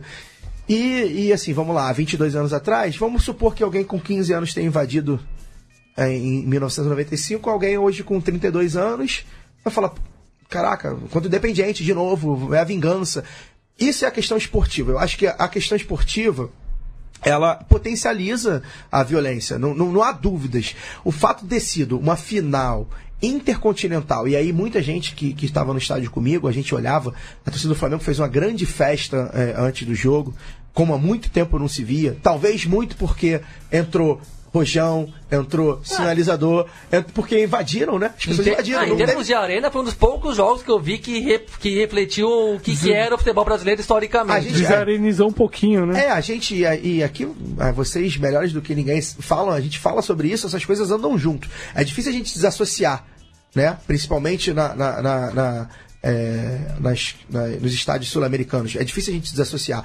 Mas a festa tá junto com essa gente, digamos assim, como o Chico Buarque gosta de dizer, desordeira, né? Então, assim, é, a gente viu, a gente viu uma festa linda e a gente percebia que havia invasão. Relatos, eu fiquei na, na, na, no famoso setor norte, que era basicamente onde ficam as torcidas organizadas, a raça rubro-negra, a, a Flamanguaça, onde ficava a torcida jovem do Flamengo. Eu vi pessoas, inclusive com boné da Jovem do Flamengo, que está proibida de ir ao estádio. Né? que é a torcida que é a, é a, mais mal falada, que é a torcida realmente é, mais engajada na causa, na causa política do clube lá atrás e depois acabou se transformando, enfim, em outras coisas que a gente pode debater aqui um dia. Mas é, a, a gente tem muito, muito relato de invasão. E isso, ao mesmo tempo, é, acabou ocasionando uma festa muito bacana e a, acaba ocasionando o quê? Nossa, invadiram né? Mas as pessoas, assim, a gente, a gente bate muito isso aqui, eu acho que tem que ser batido. É, a mídia, ela, ela, não, ela não quer saber por quê. Né? Ela não quer saber por que, que essas pessoas invadiram. Ela não vai perguntar pro, pro cara, por que, que você invadiu? Você invadiu por quê? Né? É, ela, não, ela não vai querer saber se o cara invadiu. Invadiu porque eu sou torcedor, sou desempregado, não tenho 80, 40 reais pra dar por mês, não tenho 80 reais pra dar no jogo, e eu quero ver o jogo do meu time, e há 22 anos atrás eu tava aqui. Né? Então, assim, é, é e a, e a questão esportiva acaba, ela potencializa muito o fato de ter perdido, por exemplo, é, é, é eu acho que é, é, muito, muito claro. Claro. Se eu tivesse ganho o jogo. Se o faz um puta jogaço, primeiro tempo termina 3x0 pro Flamengo. Se eu ganho o jogo. Tava tudo calmo. Não, não, e assim, é, eu vi um, um, um, repórter que, que até trabalhou lá comigo no, no jornal. Ele agora nem sei onde ele tá. Ele postou no Facebook. E é verdade. É, se ganha, tem pauta. O Globo Esporte tem pauta para dizer. Herói do jogo, é, é, a, acompanha a, a, campanha do Flamengo. Redenção, Re, sei lá de Redenção quem. do fulano de tal. Rueda, 500 títulos em, em... Tem pauta. O Flamengo perdeu. Qual é a pauta? A pauta é o quê? Vamos, vamos, a gente vai ter que ver o que, é coisa... Valorizar o Independente? Não vai, não, vai, não vai fazer. Pois é. Né? A gente só pois valoriza é. o Independente quem ouve Conexão Sudaca. É. Quem, quem sabe que o barco era bom de bola, que ouve Conexão Sudaca, eu sou ouvinte, e estou aqui ouvindo, ó, o barco é bom de bola, o barco é bom de bola. Então, assim, é, é a, a, mídia não vai fazer isso. O que, que a mídia precisa fazer? A mídia precisa de pauta. Qual é a pauta da mídia? cenas de guerra no Maracanã. Só que isso assim, gente, é, eu, eu, eu não sei qual é a quantidade de ouvintes que moram no Rio e porque a mídia do Rio, a mídia do Rio é muito diferente da mídia de São Paulo, isso a gente aprende na faculdade. É, a mídia do Rio ela, ela, ela bate bastante no Rio. Ela não tem, ela não tem, não tem pena de bater no Rio. Principalmente o pessoal do Jardim Botânico ali, né? É, é, é, é não, até como no, no geral, sabe, Mate? No geral, a mídia do Rio, ela, ela não quer ela não passa pano. O que, o que acontece no Rio, ela demonstra É, mesmo. é diferente do bairrismo do, do, de Pernambuco e do Rio Grande do Sul. É, é di- bem diferente. Então, assim, é, a gente lá, a, a gente vive no Rio um- um- um- uma realidade da TV e uma realidade da rua com- completamente diferente, não, mas um pouco diferente. Então, assim, a, é, ela, a mídia não, não quer debater sobre isso, né? A mídia, a mídia hegemônica não quer debater sobre isso. Ela quer, ela quer o quê? Mostrar lá as cenas de guerra, o cara assaltando o cara do Uber, que realmente é um absurdo. Ninguém tá aqui para falar assim, nossa, tá certo, tem que assaltar o trabalhador que atropelou outro. Porque, mas isso é o quê? O cara atropelou, não sei se vocês viram essa cena, o cara atropela um rapaz na, depois da na saída do jogo, na Avenida Maracanã, onde na saída do, do Maracanã. E o que, acontece com ele? As pessoas vão lá, roubam ele, querem bater nele, batem no carro dele. Isso nada, nada mais, nada menos que o justiçamento que a gente vê dia a dia fora do futebol. Ou seja, fora do futebol já tem esse justiçamento. Essa coisa de você fez o quê? Não quero saber o que, você fez. ah, eu acho que você fez. Vou lá, vou te bater. Então, é- é- essa, o futebol só, só aumenta isso. Por quê? Por causa da emoção. E além da emoção, eu acho que é um caso. é, O Flamengo, principalmente, por ser um, um- um- clube de massa do Rio de Janeiro e Brasil afora. É, isso aumenta muito quando você bota um ingresso a 200 ou 300 reais. Né? Isso você, você acaba é, incitando mais as pessoas a, a irem. Tanto que tem relatos, e eu não passei por isso, mas tem relatos de gente que dentro do estádio falava assim: você tem cara de playboy. Ah, vou te bater. Né? A- a- a- as pessoas é, simplesmente achavam assim: você é sócio torcedor. Eu sou sócio torcedor, por exemplo, há quatro anos. O cara olha pra mim e fala: pô, tu paga quatro. Porque é, é, há, há uma separação, é, é classista, gente. É, o Marx já falava 200 anos atrás. É, é classe, sabe? E o, e o futebol se transformou nisso. E, e o Flamengo e outros clubes, eles acabam alimentando isso. E, enfim, eles acabam não, não, não, não pensando na hora do. Na hora da, que a merda acontece, vamos dizer assim, né? O português correto. Na hora que a merda acontece, é muito fácil ver lá um monte de pretinho correndo da favela, e é lá, e é torcida organizada, é da jovem. É muito fácil falar isso, porque é aquilo. Mas debater por que, que eles estão ali, e por que, que eles fizeram isso, e, por que, e como evitar que aquilo aconteça, não tem como, não, não tem esse debate. Então, é, eu, eu acho até o Sudaca e o lado B e a Central 3 faz esse trabalho muito bem de debater, debater a origem do problema. É, e a gente está aqui para debater a origem do problema. E um relato do, do nosso ouvinte rubro-negro, o Arthur, né, falou é, na saída do jogo ali que, além da dor da derrota, tivemos que aguentar uma atitude absurdamente truculenta e exagerada da polícia, como sempre. Na entrada do metrô, todos estavam entrando tranquilamente. Quando teve um princípio de tumulto, a polícia fechou as portas e começou a descer o cacete em todos, independente de ser família, de estar com um filho. É, é, foi, é, o o Arthur passou por- provavelmente exatamente por, por- pelo que eu passei. Eu saí logo quando acabou o jogo. Normalmente eu espero um pouco acabar o jogo, enfim, mas eu quis sair logo. E logo quando eu saí, você tem uma subida, que é a, a famosa rampa da UERJ, né? Que é a subida para pegar o metrô do Maracanã. E logo no meio da subida você parava e você via confusão. O que aconteceu? Eu vi meia dúzia de caras jogavam pedras, sei lá, lixeira, coisas na polícia. Coisas que não, não, machuca ninguém, gente. A verdade é essa. O cara vai jogar pedra num cara que tem a porra de um, de um escudo do choque, não vai machucar o cara. O cara vai, vai proteger. E era assim que acontecia. Realmente, eu vi isso. E a polícia, e aí eu acho que a polícia. E aí a gente entra no quê? A polícia mal preparada, mas já a gente tá acostumado a falar isso lá no lado B pra caramba. Eu vivi cenas que eu vivi na manifestação de 28 de abril, se eu não me engano. é, que foi aquela paralisação que teve, que a, a greve geral, que acabou não virando de greve geral. Foi exatamente o que eu vivi.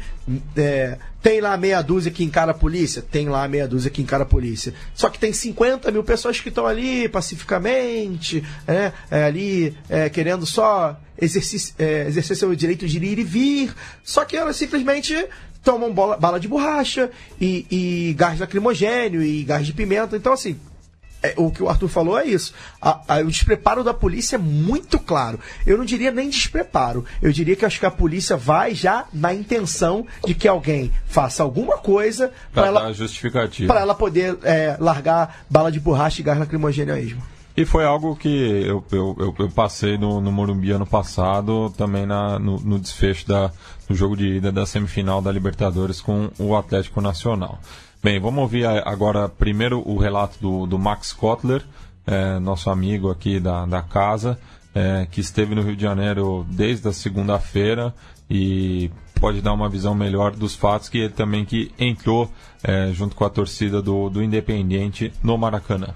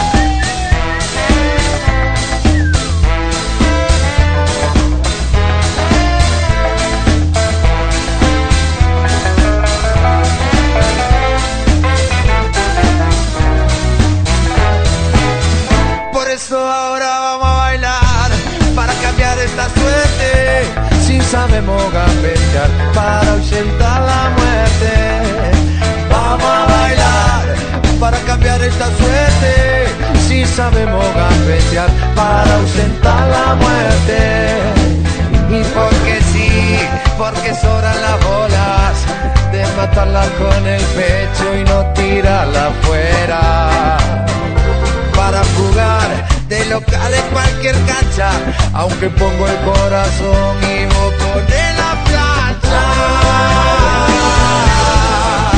Vamos a bailar para cambiar esta suerte, si sabemos gambetear. Hola Sudacas, ¿cómo están? Conexión. Eh, bueno, mi nombre es Maxi, soy Buenos Aires, eh, la República de la Paternal.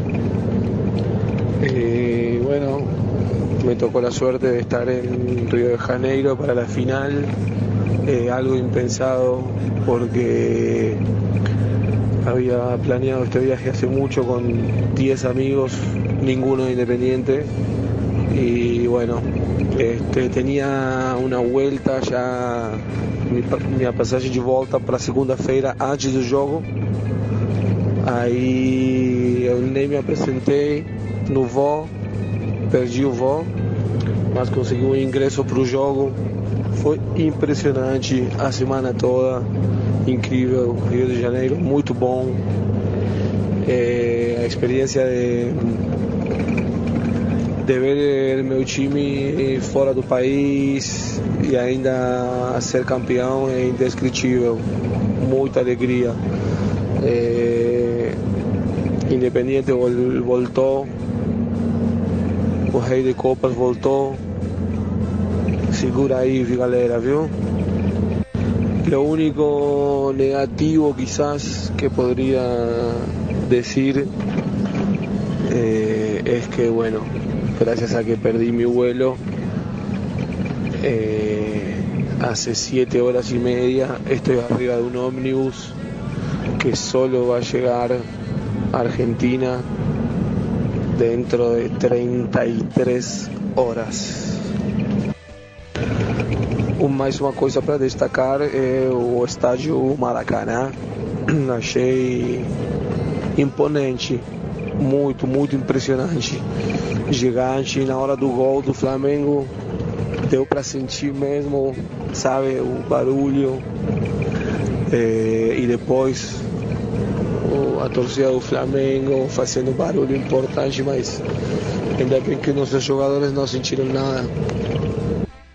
Primeiramente vou pedir desculpas pela minha voz. É, passa aqui na emoção do jogo e do dia da prévia e tudo. A gente cantou muito. Copacabana lotou de, de torcedores independentes, muita família. É, muito, muito pai e filho, mãe e filho, família, mulher. É uma galera muito boa, independente, veio aí.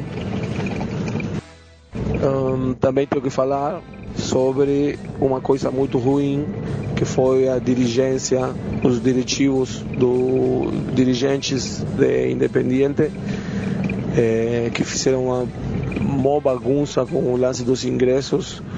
Eh, foi uma doideira lá na Avellaneda, muita briga, muito problema, ninguém conseguiu pegar. Aí depois vieram aqui, já tinham sumido todos os ingressos, mas depois eram eles mesmos que estavam vendendo muito mais caro do que do valor. Um filho da puta, os dirigentes. E agora vocês ficam com um relato complementar de um outro argentino que viu uh, os acontecimentos de fora do Maracanã, chegou no dia do jogo. Estamos falando do Carlos Pronzato, que foi nosso convidado uh, na edição 135 sobre o futebol operário. Ele que é cineasta e que está circulando aí com um documentário sobre a greve geral. Bueno, eh, decidí ir eh, Plus Río encima de ahora, realmente no sabía si iba a poder ir, fue toda una locura, eh, viajé a, viajé às duas da tarde llegué 8 da noche do dia do jogo, fui directo pro estádio sem ingresso nenhum, como outros milhares de argentinos que estavam por lá. Eso también me incentivó a ir de aquella manera totalmente apasionada, como ya fiz en otras oportunidades. Eh, bom, llegando lá no Rio, umas 8 horas, já peguei o 353 lá na rodoviária para ir para o Maracanã. E ali é que escuto da invasão da torcida do Flamengo por causa dos ingressos absurdos, né? Eu também apoio realmente esse tipo de invasão. Eh, se pudesse ter sido mais coordenada seria mais interessante? Porque de pronto eh, colocou no meio pessoas que estariam até com ingresso e foi uma mistureba louca, não? Mas realmente uma invasão é sempre ponderável, não? Do ponto de vista do comércio do futebol de hoje, mas não foi feita dessa maneira. Isso estava no ônibus, já chegando no Maracanã, uma loucura de gente. É, bom, eu fui tentando, tive que dar várias voltas para chegar pela, pelo setor do, dos argentinos. Cheguei, tinha um controle policial, não me deixavam passar, não tinha ingresso. Mas aí chegou uma turma de argentinos com ingresso, me meti no meio e entrei com eles. É, fomos lá para o setor onde estava, sei lá, umas 100, quase talvez 200 pessoas, com ingressos que tinham sido entregues no dia anterior lá no Hilton, onde teve toda aquela aquela violência, ¿no? Das torcidas de, Flamengo contra o argentino que estava hospedado lá. Parece que teve alguma coisa similar, em muito menor medida na Argentina, né? Mas teve lá no Hilton, então a dirigência argentina repartiu entradas que, segundo eles dizem, a Conmebol, a Conmebol gratuitamente, só que essas entradas eram para um setor onde estava a torcida do Flamengo e a polícia resolveu que não entrariam torcedores argentinos lá. Já teve um caso, de, segundo tive relatos de pessoas que foram assaltadas dentro do, da própria desse setor, que foram com esse ingresso da portão D, D de dedo. Eh, bom, então ali eu retornei, passaram alguns torcedores do do Flamengo, não, provocando, e a polícia tomava algumas medidas, afastava eles, mas o fato é que oh, ninguém pôde entrar, eu estava com meu rádio de pilhas, que sempre carrego, todo mundo ficou escutando o jogo com meu rádio, não entendia muito o que o locutor falava, eu ia traduzindo, foi uma emoção incrível, não? talvez maior ainda do estar dentro do estádio, porque a gente não, não estava vendo o jogo, ficamos do lado de fora. É, bom, então é, é, isso aí. Depois do jogo, a grande felicidade, todo mundo né, pulando, o rei de copas voltou, foi uma alegria imensa, como em 2010. É, realmente a gente não acreditava que isso iria acontecer completamente. Eu mesmo estava meio apreensivo né, por tudo o que significou é, a mídia trabalhando esse jogo, não, a pressão do Flamengo, investimento do Flamengo, tudo mais, né? Mas foi se deu dessa maneira. Eh, depois, eh, outras, eh, saindo de lá, foi muito confuso também. A gente esperou a torcida sair, foi um momento maravilhoso, um paraíso. Você vendo aí o pessoal descendo dos, da, da, da, do Maraca, uma massa vermelha e branca, porque jogou com a camisa escocesa, não? com aquele escudo. Muitos tinham essa camisa branca também. Aí todo mundo foi entrando em combis, em vans que iam para os hotéis. Eu também me enfiei em uma dessas eh, e fui para Copacabana. Eh, tivemos que sair todos com as, eh, as cortinas das vans fechadas, né? porque havia ainda gente de Flamengo que estaba bastante brava, teve algunas bombas de estrondo, eh, me esqueci de falar que também teve gas pimenta antes, não? Não, chegou a gente porque estava acontecendo problemas lá com a torcida do Flamengo, mas depois lá eh, tive relatos de pessoas que foram de carro, que não puderam sair, carros alugados, foram destroçados, então entraram nessas vans, eh, chegando lá no posto 3, eh, no Hotel Ocean, se não me engano, eh, eu presenciei algumas investidas dos torcedores de Flamengo que passavam perto aí da esquina de Copacabana contra os argentinos. Eh, o pessoal também responde que não são meninos de peito, né? E foi uma loucura também.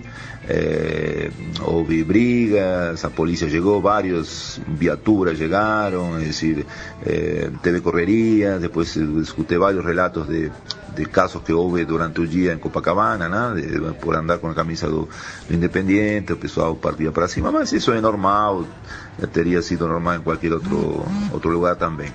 Bom, mais ou menos é isso, não pude, não pude ver muitas situações, tive muitos mais, mais relatos constantes desse tipo de questões que aconteceram durante a Copa. eh, antes eh, e depois. Então, a polícia ia para cima, inclusive com aquela maneira que a gente conhece das mobilizações sociais, com aquele cacetete, dando porrada e, e com as mãos também, entendeu? Então aí, como eu falo português, então eu entrava e consegui conter em várias oportunidades esse tipo de, de violência. Eh, isso foi especificamente mais no final, quando o jogo já tinha acabado, a galera estava toda eh, pulando e saltando do lado de fora, já menos pessoas que aquelas quase, não sei, 200 iniciais que estavam com aquele ingresso eh, do setor de Flamengo, que não podiam entrar e também não podiam entrar no setor de Independiente, porque também não veio nenhuma, nenhum diretivo de Independiente para interceder, ninguém da Comembol, ao contrário, estava todo mundo aí esquecido, jogado para o escanteio. Mas então, naquele momento teve esse tipo de coisas. Eu também reclamei com a polícia que eram poucos, né? Porque tinha acabado o jogo e o pessoal do Flamengo ia começar a sair, entendeu? Quase 60 mil pessoas saindo do estádio, né? Estava isolado essa região, mas a dois, três quarteirões na frente, lá pela, já pela Santa Isabel, pela, pela, Vila Isabel, já ou perto da, da, da, da faculdades, não? Da UERJ também já teria muita gente, então era melhor ter, ter mais, mais segurança, né? Aí, naquele momento que terminou o jogo mesmo, quando a torcida independente começa a sair, aí veio toda a cavalaria, fizeram todo uma, um, resguardo bem, bem interessante, aí já normal. Mas no início, uma, uma, era uma desorganização total da polícia, cada um fazendo o que queria, entendeu? Mas de vez em quando eu me aproximava, falava e os caras também eh, não estavam muito afim de, de, de agredir muito dessa vez. Mas se você eh, começa a, provocar um pouco, os caras vão para cima e, e já era. Então essa é uma questão que eu queria te falar. Em vários momentos tive que entrar e fazer esse meio de campo com a galera, não? porque senão as coisas iam ficar pior. E é isso. Esperemos que a próxima seja mais tranquila e vamos rei de copas, né? Sempre aí com essa saudação histórica, que eu acho que foi isso, eh, simbolicamente o que levou o time a ser de novo aquele dos anos 60 e 70. Aquela saudação dos braços em alto, que inclusive eu fiz com o pessoal todo aí que estava fora do estádio, fizemos isso emulando os muchachos que estavam lá dentro. Vamos lá, dale rojo. Bem, assim como na semana passada, vamos falar agora do, do campo e bola, né? Vamos falar Ah, do. não do- vamos falar não de campeonato. não, não, não, não vai ser muito longo, viu, viu cara? A gente Tem promete. muito o que falar, vamos Vai- combinar. Mas vamos Mas falar. só completando do Pronzato, o filme dele da greve geral que você quis dizer, não é essa que venderam aí na pelegagem pura. É a de 17, É. o grande marco inicial da, da luta de classes brasileira, pelo menos do ponto de vista mais moderno, vamos dizer assim, né? Que não teve uma central sindical que, que, que Homenageou esse homenageou esse acontecimento. acontecimento da citei, maneira é, como deve. Eu citei a greve geral, mas é porque é, foi entre aspas, tá? É. Porque o pessoal não viu. Foi, não foi greve geral, obviamente. Aquele dia até foi, mas era pra ser mais Foi uma né? paralisação. Foi, exato. Mais ou menos. Foi um É. ensaio de greve geral, que era o que devia ter ido muito além e, continua, e continuamos carentes disso. Piorou depois de. Que é e pior. amanhã, só pra fazer um alto jabá aqui, no, nesse sábado, aliás, vou, vou publicar uma entrevista com o Carlos Pronzato no Correio da Cidadania sobre o filme, sobre a greve, alguns apontamentos aí nesse sentido. Destaco também o livro publicado pelo, te, pela, pelo Terra Livre, a respeito da greve geral de 17. Acho que é o maior estudo que mais aprofundado, estudo que já que se tem notícia aí que, e que tem e que é acessível aos interessados. Né? Um livro recém-lançado. Eu tive a chance de comprar no, na feira do livro da USP. Recomendo fortemente. Um abraço aí pro, pro Edu, pro Vitor, pro Rodrigo, pra Gabi, pessoal que toca a Biblioteca Terra Livre.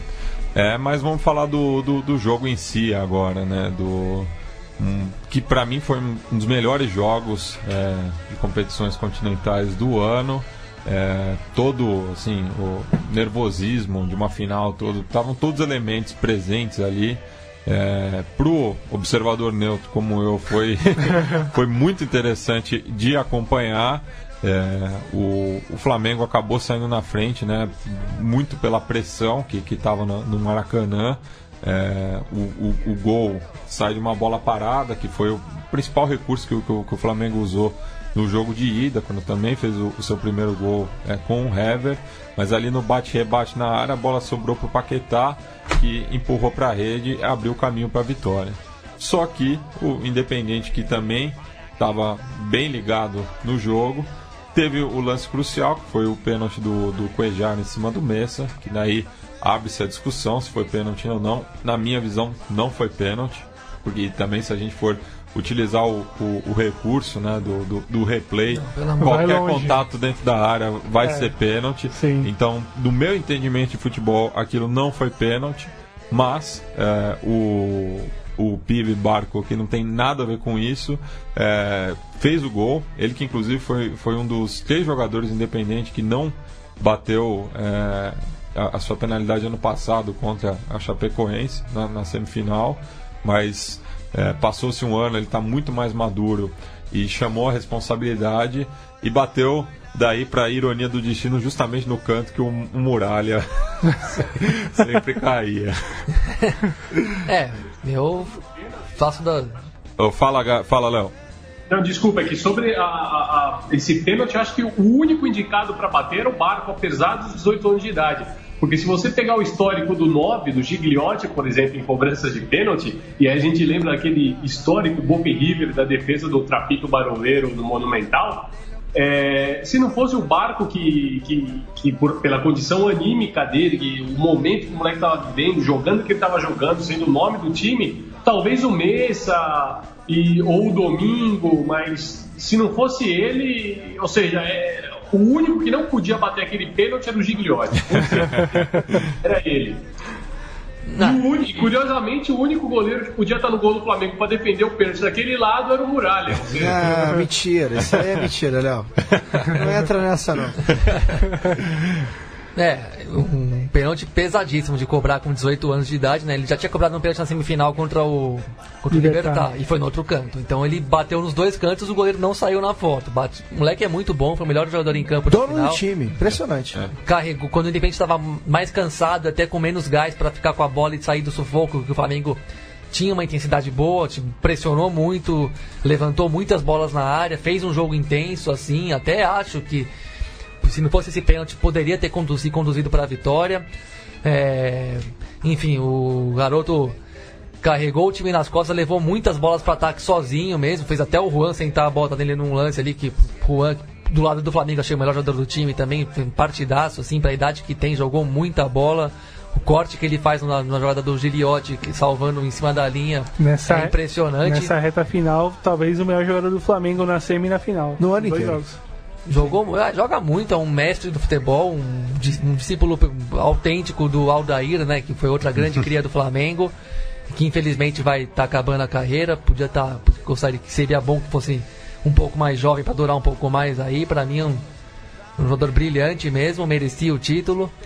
Mas enfim, não deu pro Flamengo, de repente fez um jogo competente, fez um jogo competente na Argentina também, né? Porque se a gente for lembrar, apesar de eu também não ter achado que foi pênalti, Primeiro, esse do vídeo, dá pra ver que nunca vai livrar a cara do zagueiro. Sempre que for ver no vídeo, vai ser pênalti, vai ser falta, vai ser não sei o que.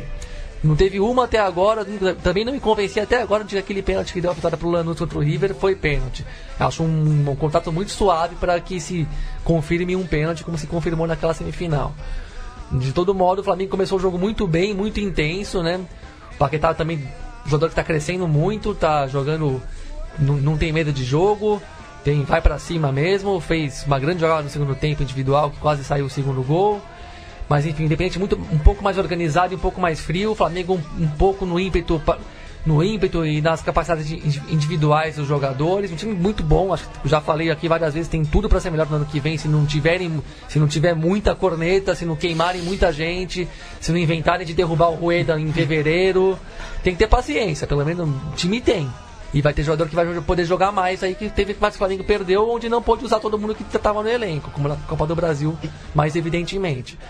E agora um jogo muito elétrico, muito tenso, assim, um jogo que te, poucos jogos foram tão carregados assim de emoção como esse daí nos últimos tempos, mesmo na América do Sul. Eu achei um jogão de bola assim, muito emocionante, assim, dos maiores que eu vi nos últimos anos. Enfim, não teve um time que sobressaiu tanto, mas se, se a gente for considerar, Flamengo fez dois gols na, meio, na bola aérea e na, na força, na bola alta. O Independente tudo bem que foi um gol de pênalti, mas fez gols mais na elaboração com a bola no chão. observando um pouco a campanha do Independiente, foi um, mais ou menos nesse sentido. O, o, a atuação coletivamente falando, na final meio que coroou toda a campanha, assim. Você via meio com sentido claro, o time melhorando a cada, a cada fase que passava, a cada jogo no argentino que conseguia somar pontos, e o desabrochar do, do, do barco, a própria as outras atuações muito boas que eu poderia destacar do, do, do Domingo e do, e do Rodrigues na minha cancha, conseguindo controlar um pouco a, a pressão do Flamengo no, no, em alguns momentos do jogo, até a própria própria calma, próprio controle dos mais jovens, sobretudo o Barco para conseguir segurar a bola nos momentos mais tensos e enfim, para o Flamengo acho que fica um pouco mais o, sei lá, o uh, perspectiva de um, de um 2018 um pouco melhor em relação aos jogadores que tem lá, ou quem pode vir, e até mesmo de aproveitamento melhor dos jogadores da base, talvez mais tempo de jogo para o Paquetá para ele conseguir ganhar um pouco mais de, de, de, confiança, e já jogou bem essa reta final, o próprio Felipe Vizeu, e acho que é se destacar o Flamengo, os dois talvez a final coroou dois, o ano ruim do, de dois caras fundamentais no meio de campo do Flamengo, que é o Arão e o Diego que jogaram. foram muito importantes no, no, no, no Brasileiro no ano passado, em toda a campanha do Flamengo de, de, de disputa de título até as últimas rodadas com o Palmeiras, mas que nesse ano deixaram muito a desejar e acho que a final meio que ratificou isso de maneira bastante clara, evidente. Assim. É. é, sentiu muito é, eu acho, o jogo ruim deles. Eu acho que tem duas análises aí. Uma que eu gosto de fazer, apesar de não ser a análise absoluta. O Independiente tem sete títulos de Libertadores, mais alguns sul-americanas, recopas, etc. É, eu acho que a camisa, é, ela nem sempre pesa, mas às vezes ela pesa. Hum. É, eu acho que a, uh, o, o Independiente soube, os, os, jogadores atuais do Independiente souberam é, como jogar sendo é, visitante, o que é, é muito difícil na, na América do Sul, principalmente. Na Europa a gente, a gente vê, eu acompanho futebol europeu também, a gente vê que isso quase não, não existe, né? Não tem muito essa coisa de visitante e, e, e casa. Mas aqui na, na, América do Sul a gente sabe que tem muito isso. É, mesmo na, na, nas arenas brasileiras, enfim. E eu acho que o Independente soube jogar é, como, como visitante. Eu acho que a camisa pode ter ajudado a, a, a, a, Nessas horas eu acho que a camisa um pouco pesa. E, e apesar e, de. E, Caio, eu vou, vou lançar uma, provo uma provocação aqui também. É, nos últimos tempos, o Maracanã deixou de ser um trunfo do Flamengo, né? A gente pode lembrar Santo André, Grêmio, América do México, enfim, o, o, o, o que você acha que, que o, o, apoio tem virado pressão justamente para o Flamengo? É, eu acho que assim, é... eu acho que isso, isso é... talvez os números expliquem um pouco mais se você for pegar em números, assim, quantos mata-matas o Flamengo passou? E quantos É igual tinha a história do Corinthians, que o Corinthians não era campeão na Arena Corinthians, né? Tinha essa história. E aí pegaram o mata-mata, o Corinthians foi muito mais campeão do que. Mas perdeu três e ficou. É, eu acho eu, eu não acho que, que o Maracanã fa, eu acho que o Maracanã ainda faz a diferença positivamente pro Flamengo, mesmo com todos os problemas de, de fato ser arena e, e torcedor caputino, e torcedor que não canta, e torcedor branco, essa, etc, etc. Acho que ainda faz diferença. É, eu, eu acho que o que pesa muito é, principalmente em nível. O Flamengo, o Flamengo tem três níveis, né? Eu sou flamenguista, sou muito flamenguista desde pequeno, antes que para os ouvintes entenderem, tá? O, no, no, Rio de Janeiro, o Flamengo é um leão. O Flamengo é um leão. O Vasco, o, o Fluminense e o Botafogo entram, os torcedores sabem que assim, vai ser foda jogar contra o Flamengo. No Brasil inteiro, o Flamengo é um gato selvagem sabem, o Palmeiras, o São Paulo, o Corinthians, sabe que, pô, se der mole, o Flamengo, né? Mas vamos partir pra cima deles. Na América do Sul, o Flamengo não é ninguém. A realidade é essa. O Flamengo não, não tem. Não tem é um, um, clube histórico que a Argentina vai lá olhar, pô, teve o Zico, teve um. ganhou aqui, ganhou aqui, mas não é um clube que fala assim, não mete medo em ninguém. E isso é do, dolorido demais falar isso como torcedor, mas eu faço, eu tento fazer é, algumas, eu sou fã de futebol, eu tento fazer análises do futebol mais sobras possível. E é verdade, eu acho que isso, isso pesa muito no futebol. Agora, é, o que pesa mais é bola. É campo e bola. Se tiver bola, ganha. E o Independente, pelo que ele, que ele, pelo que ele propôs a se fazer, ele teve mais bola. No, no na soma lá dos os 180 minutos, famosos 180 minutos, dos dois jogos, o Independente jogou melhor. Inclusive, eu acho que o Independente jogou melhor pelo que se propôs no Rio do que, do que na Argentina. Eu acho que o Independente jogou mais bola no, na Argentina, no, no Rio. É, é, você vê que ele não, eles não, quase não, não, não, erraram passes decisivos. Era um time que desarmava bastante. Time muito sóbrio. É, é, é um time muito consciente. É, um, um, destaque que eu tenho, que eu acho assim, acho incrível como, como, como principalmente na Argentina isso acontece, é o Barco é, ter 18 anos. Vamos, vamos botar. É um, é um excelente jogador, tem tudo para ser um excelente jogador. Mas não é um gênio, não é um Pelé. Mas ele é o dono do time. Ele que bate pênalti, ele é o cara que a bola passa, tem que passar por ele. E aqui no, no, no Flamengo, é, o Vinícius Júnior, que por mais que seja um jogador que parece que não valha os 45 milhões de euros e não, realmente não vale. Ninguém vale 45 milhões de é, euros, né? Bom, por esse critério. É, essa, essa é, ninguém vale. A partir desse princípio. mas assim, vamos, vamos botar no mercado aí que tá. e o Vinícius Júnior joga, vai jogar, vai entrar com 10 minutos no segundo tempo. Com 15 minutos no segundo tempo. Né? E, tem... Inclusive o próprio Volan falou isso depois do jogo, né? Se o barco vai ser vendido por 12 milhões, é, o, quer dizer, fazendo a comparação ah, com o Vinícius Júnior, né? Se o Vinícius Júnior foi vendido por mais de 40 milhões, o barco vale mais do que Cara, 12. Você, você, a gente pode imaginar o que é bater um pênalti numa final no Maracanã com a camisa do Independiente aos 18 anos. Né, eu acho que é, é, é, um negócio assim, o cara mostra um. Ele tava tranquilíssimo. Tá pronto, tá pronto. Na, na, vendo o lance na TV, ele tava sereno, assim. E aí, assim, é, ele, vai, ele vai errar. Ele vai ter, vai ter finais que ele vai falhar. Ele vai jogar mal, mas ele tá. Ó, amigão, é você aqui, é, você é o cara do time, bora. E ainda mais trazendo o que aconteceu durante a campanha. O Independente perdeu o Rigoni, que era um, um, belo complemento pro barco no, na, na, nas fases primeiras da, da Sul-Americana e acabou sendo vendido no meio do ano. Poderia, enfim, ter Ele dividido. isso, né? E acaba assumindo mesmo de fato meio que o, o controle, o eu amo o senhor do time. É, em termos, em termos de, de, de, campo, vamos deixar a camisa de lado e, e, e estádio de lado, torcida de lado, eu acho que é, o, o, Independiente foi, foi, foi melhor. E aí eu, eu, eu sou um pouco corneteiro, mas eu gosto de falar.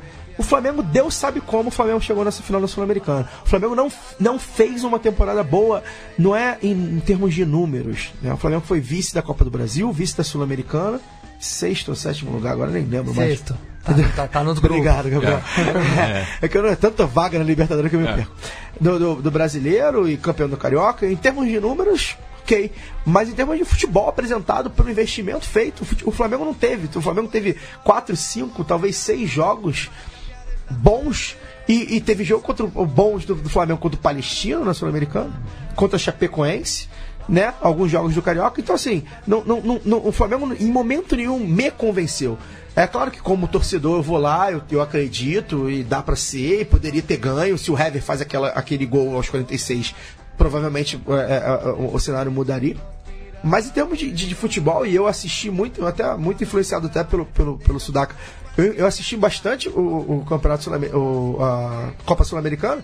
Eu vi o Independente tinha mais time. Eu acho até que o Júnior de Barranquilla, não sei se vocês vão concordar, acho até que o Júnior tinha até mais time do que o Independente. Eu A gente concordo. Júnior-. Júnior- a gente deu o Júnior como favorito Pra porque mim, a gente Júnior- chegou, a gente, a gente considerava o que Sim. o Júnior chegou jogando melhor. Sim. Mas naqueles jogos o Flamengo cresceu de um jeito que sugeriu que, pô, pá, pintou o campeão aí também porque É. fez um jogo muito grande na Colômbia e você vê e fala, é, É, mas assim. Jogou bem quando fez, precisou. Fez um jogo grande, é, talvez é, psicologicamente. sim, Em termos de bola, na raça mesmo. sabe? Por exemplo. Pênalti que foi dado ontem, se tivesse é, televisão no, contra a Colômbia, pode- poderia ter dado um ou dois, ou dois pênaltis co- pro Júnior de Barranquilha, que teve lances que foram polêmicos, enfim. Eu, eu acho que pênalti, eu concordo com você. Eu não vi, nem vi o lance ainda na televisão. Eu acho que pênalti pra mim, eu acho que pênalti é pênalti. É, claro. é a penalidade máxima do futebol. Ah, Um, um toque, alguma coisa assim. só que você não tá achou, hum, se você não, tem, não tá convicto, convicto. segue Só o que o que, que acontece? O cara chega na frente do marcador. E é a partir do momento que o jogador, o atacante, chega na frente do marcador com condições de finalizar ou de cruzar, aquilo já induz automaticamente. né, é, fica assim, ah, o cara porra, chegou na frente, você já ganhou na corrida. Então, assim, é, só pra voltar a- ao Flamengo, eu acho o Independente um time bem, bem armado. É, eu estava até conversando com, com um amigo meu sobre isso. É incrível como os times é, da América do Sul, daqui nossos, nossos vizinhos, né? Eles são taticamente superiores a quase todos os, os times brasileiros. Não sei se os treinadores realmente são muito bons ou se os A técnicos. cultura de futebol já é mais Se tática os mesmo. jogadores eles prestam mais atenção na questão tática, Que já é mais de, de base mesmo, de mentalizado desde sempre mesmo. sim, é, é até É o- mais estratégico o jeito Eu de jogar o- bola. é até o que, eu, o que eu acho mesmo. Mas assim, você vê o time do Independente, você olhava o time do Independente e o time do Flamengo, você vê que o time do Independente tinha um time ali formado. Ainda que, que o treinador acho que chegou esse ano só, né? Não, não, não tá há muito tempo, assim, não é um- um- uma coisa de planejamento, não tem nada disso. O cara chegou esse ano, montou um time, o time jogou bola e foi. É, eu acho que no, no Flamengo, no, Fala, Léo. Não, não, se me permite entrar na discussão, já que estão falando sobre time time, realmente eu concordo que esse Independente ele, ele tá acertadinho, isso é muito mérito do Olan, do trabalho que ele fez, mas a gente não pode esquecer que ele é um time montado também com algumas exceções como o Messa, o Barco, o, o Rigoni, que já não está mais, mas é um time montado com muito refugo, né? Refugo, assim que eu digo, tem muito jogador aí já rodado que já não sabia, já meio que não sabia mais se se encontrava. O Gigliotti eles foram buscar voltando da China porque saiu escurrachado do Boca. O A Gastão gente tem o- Silva, zagueiro também. O Ervite também, que, que já estava em fim de carreira, já para se aposentar no banco, ele conseguiu pegar um último grande contrato na vida dele. O Nico Domingo, é, o Burrito Martinez, Sanchezminho. Sanchezminho, o, o, o Albil, né, o, o goleiro reserva com 38 anos de idade. Sim. Seja, É um time que. Aí eu acho que é, é meio inexplicável assim o, o trabalho do Olan. O que o Olan conseguiu fazer com esse time. Mas, Léo, é, é, você falou aí, você me, me pareceu muito, sabe quem? Você descreveu o campeão da Libertadores e quem sabe campeão mundial aí de amanhã, o Grêmio. Né? O, Grêmio o Grêmio é totalmente formado com, com refugos, né? Tem um ou outro jogador ali que realmente, é, principalmente da base, o Luan, o Arthur, enfim, mas enfim, é- é- tem o Edilson, que passou pelo Botafogo, não, não deixou grandes saudades, e enfim, Marcelo Groi, que não é um goleiro, apesar de já estar muito tempo no Grêmio. Então, assim, é, é, a- a- questão tática ainda é muito importante. É claro que eu acho que, eu acho que futebol envolve muitos fatores.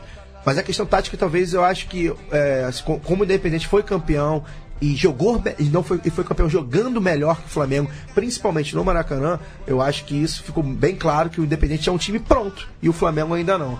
É, sobre o Flamengo, é, é, o, foi o, o que, o, o que o Douglas falou.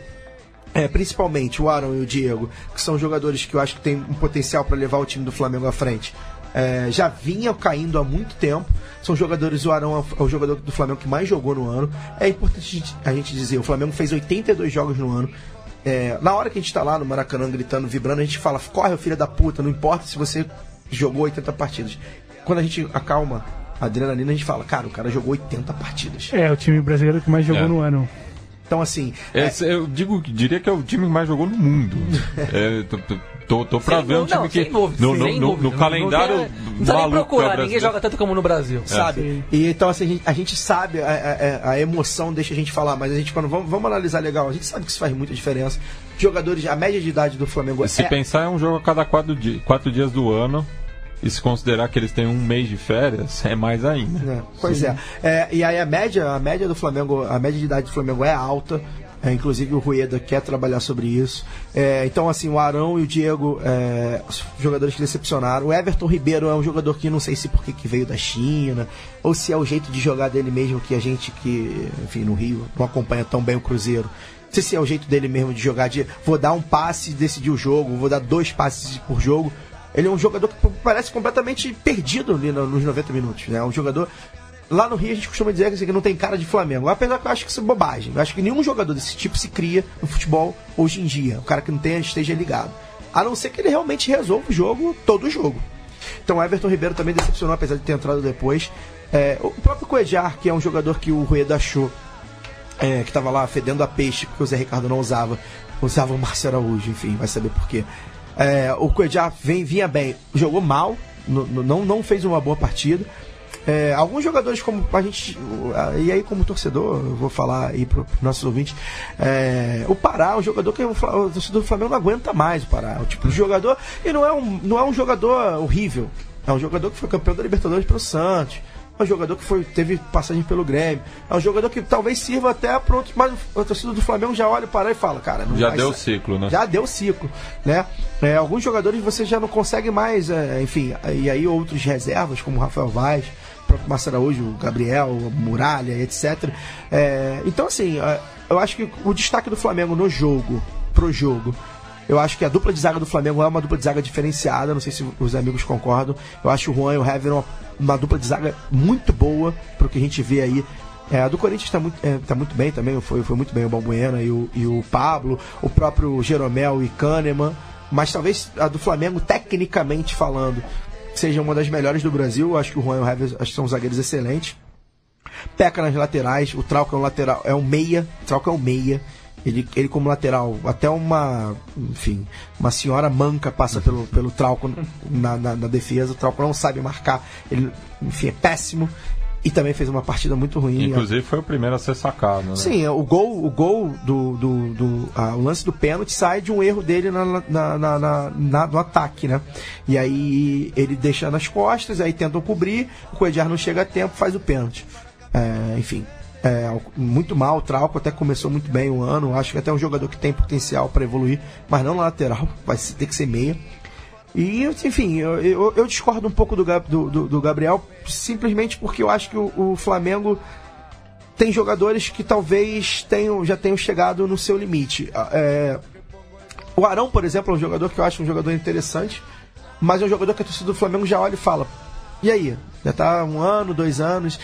É o tipo de jogador, não sei se os amigos concordam, que, que, que não dá o, o salto tem jogador que você fala assim, pô, beleza, chegou a primeira temporada, a gente aguarda. A segunda temporada, e aí? A terceira temporada. E, e, fica, né, nessa coisa de o cara não consegue melhorar. Né? O Arão piorou. O Arão, o Arão começou bem e depois piorou. Esse ano não fez um, uma boa temporada. E não fez um bom jogo de novo também. E, e se contar o Diego, o time sente falta muito do Guerreiro.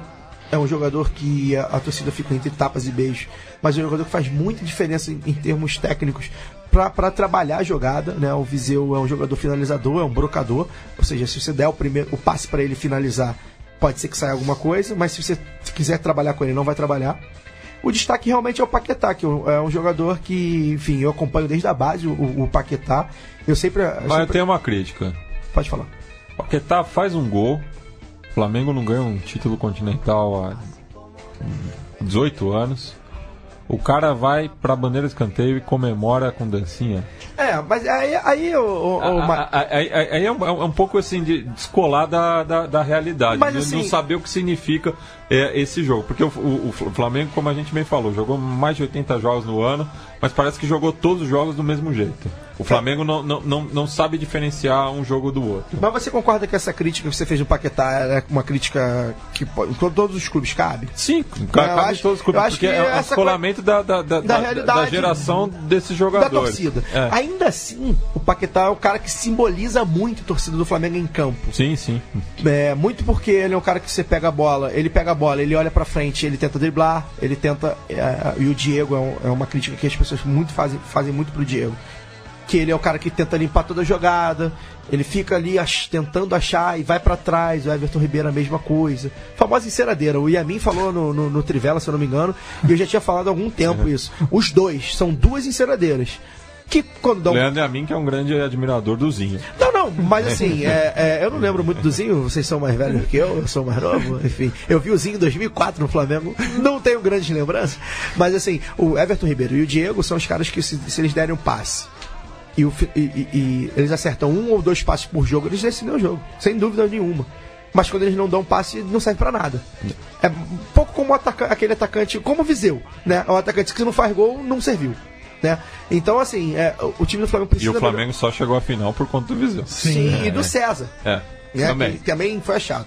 É, então, assim, o eu- é, só para resumir a temporada do Flamengo, acho que esse jogo final resume a temporada do Flamengo. É, o Flamengo, Deus sabe como chegou na final da Copa do Brasil, porque não fez boas partidas contra o Botafogo na semifinal, mas mesmo assim passou do Botafogo, talvez a tal da camisa tenha pesado.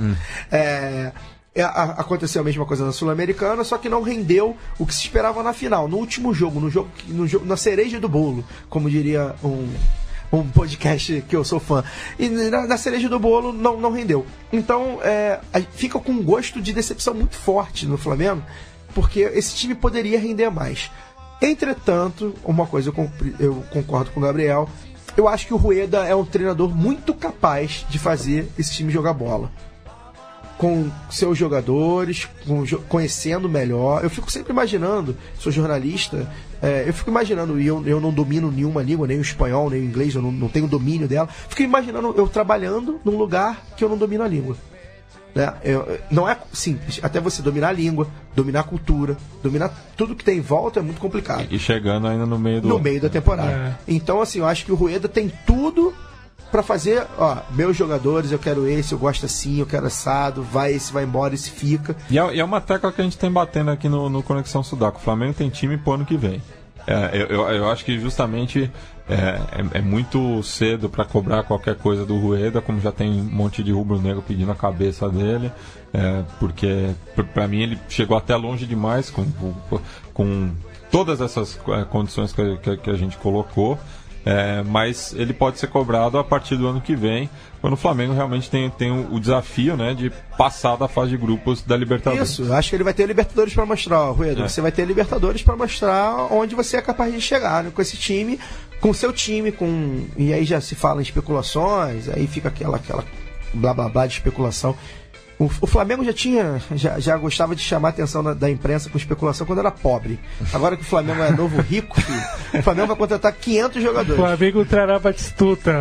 Lembra? Sidorf, Davids. Nossa. É, Então era assim. todo ano era uma festa. E o né? Flamengo falido. Imagina o Flamengo agora que se ajeitou financeiramente, né? Vai tá, contratar todo mundo. Né, enfim, e aí a gente fica nessa expectativa. Mas eu acho que o Rueda tem, tem capacidade para levar esse time, esse time, né, com, com alguns ajustes, obviamente. Acho que precisa de três, talvez três, três contratações para serem titulares, enfim. Aí fica essa coisa de, de ser titular também, é muito relativo. Porque, enfim, de repente chega um, um refugo e, e- e consegue ficar, pegar a titularidade. Acho que o, Rueda, acho que o Flamengo tem capacidade de, de avançar. Acho que não, não sou é, pessimista, não sou fatalista. Acho que o Flamengo avançou muito é, é, dos últimos anos para cá. O Flamengo hoje é um time que briga em cima. E a minha geração não, não adianta achar que ah, eu, eu sinto saudade do Flamengo de 2009, que era o time comprometido. As pessoas esquecem que quatro meses antes de ser campeão, o, o time comprometido derrubou o Cuca, que, era, que fez questão de fazer corpo mole, perdeu de 5 a 0 pro Curitiba, em Curitiba, e enfim. Então eu, acho que assim, é, o Flamengo tá no caminho certo. Acho que precisa, principalmente fora de campo, na questão do, do, está- do estádio, de, de, de, de torcida. A gente precisa rever isso, mas em termos de, de, de campo tá, tá no caminho certo e é voltar a brigar que uma hora vai bater campeão, não tem jeito. O, Corinthians foi assim também. né? Foi eliminado e era eliminado e nunca ia dar e uma hora deu. É. Então não tem jeito. Não, e a própria Sul-Americana serve como um, Casca, um, né? um- um termômetro, assim, né? Você vê, é, todos os times que fizeram boas campanhas na, na Sul-Americana é, conseguiram um, um objetivo maior depois, que é a, a Libertadores, né? Você pega, por exemplo, final de 2014, River e, e Atlético Nacional, um foi campeão na sequência do outro. O, o, o Inter foi o Inter fez a final da Sul-Americana em 2008 com o Estudiantes. Estudiantes campeão em 2009 e o Inter campeão em 2010. Então é, é, é formadora de caráter. Não, e É- até, é- e tá- até para esse time que foi chamado durante o ano inteiro de time de banana, que realmente era um time que, que, como você falou, Mate, era um time que parecia que estava jogando ali por jogar. Mostrou que não foi bem assim. Na Sul-Americana mostrou que não chegou contra o Fluminense, conseguiu, arrancou um- um- uma classificação importante lá em, lá em Barranquilla contra, contra a Colômbia, contra, contra o Júnior na Colômbia, enfim. Então é um time que vai criar casca. Vamos ver se, se para Libertadores isso, isso vai adiantar alguma coisa. Bueno, pessoal, é, a gente já estourou o tempo, né? Enfim, o- os quadros que a gente tinha separado também é, não fi- ficam para uma próxima. É, só queria deixar registrado, né? Que a gente, inspirado pelos cabras do Baião de Dois, resolveu fa- fa- fazer uma premiação aqui com a ajuda da nossa audiência, né? Então entra lá no Twitter do Conexão Sudaca para votar no prêmio Maldito Sudaca 2017. Vou passar só aqui os, o- a- as categorias e alguns do- dos candidatos, né? É, eu tabulei tudo isso ontem de madrugada, então po- posso ter cometido algum, algum erro aí, peço desculpas, mas então a- a- os prêmios são: a gente sempre tentou é, homenagear grandes personagens do, do- do nosso futebol, então Arsênio Érico para o goleador do ano, é, Lapulga Rodrigues para revelação, é, o prêmio Discoteca Nunes para o melhor apodo, é, Elias Figueiredo para o melhor defensor, é, Carlos Gardel para melhor milonga, é, Obidúlio Jacinto Varela para o melhor jogador, é, Prudêncio Miguel Regis para melhor enteada, o prêmio René Guita para o melhor goleiro e é, Ricardo Caruso Lombardi para o melhor técnico, é, Salvador Passini para decepção do ano e o prêmio Washington Sebastian Abreu para o gol mais bonito. Estão lá todos os candidatos e pode cornetar, enfim, é, participe conosco aí. E esse vai ser um dos assuntos da semana que vem, assim como o sorteio da Libertadores, que vai ser realizado no próximo dia 20, quarta-feira, assim também como a Sul-Americana. É, Léo, alguma consideração aí da, da Argentina? Não, só mandar um abraço para vocês, dizer que a gente já está tramitando aqui com Caruso Elumo Lombardi para que ele proceda a entrega do prêmio. Como não, a mim? Não me miras, Não me mira, não me mira. Enfim. Um abraço a todos vocês e semana que vem estarei sentado na mesa para conhecer até o novo estúdio Ah, e sim. dar um efusivo abraço em Leandro e a mim. Grande. Grande Léo, até a semana que vem então. Aproveitar esse final de ano para rever alguns amigos como você e brindar bastante. É, Douglas, Maravilha, Léo, poder conhecê-lo pessoalmente, finalmente, né? E, bom, vamos para para análise no, no próximo programa em relação ao sorteio da Libertadores da Sula e, eh, enfim, o último programa do ano com coisa boa também. E o, o nosso é, Felipe Bigliazzi é, não esteve presente hoje, é, ele está numa fase rockstar. Semana que vem ele tocará na Fiesta Argentina do ABC, vai ser ali no 74 Clube, na rua Itobi, em Santo André. É, vai ser a banda do, do Bigla de la Renta, o Sentimento Carpete, tocando 2 minutos e o 88 não. E tem o, o nosso Gui Miranda também tocando Ataque 77 a partir das 19 horas. É, 10 reais ali, fortalecendo a cena andeense. Então todos estão convidados e, claro, tem Fernet com Coca também. É, agradeço a presença do, do Caio aqui no estúdio Mané Garrincha. É, foi um ótimo papo e amanhã tem mais, né? Vamos seguir celebrando aí o final de 2017, esperando que 2018 seja um pouco menos pior. Ah, eu que agradeço né, a presença. Estou realmente muito, muito honrado em participar do programa. Convido aos amigos que ouvem o Conexão Sudaca, se quem não conhece, a ouvir o lado B do Rio. Né? Lá eu não falo tanta besteira de futebol. Lá eu falo besteira de outras áreas, política, sociedade, cultura, enfim. A gente sempre num, num, numa pegada progressista o máximo possível. E agradecer realmente novamente. Espero voltar ano que vem com o Flamengo campeão da Libertadores. Veremos, a ver, como já diria o Patom Balsa.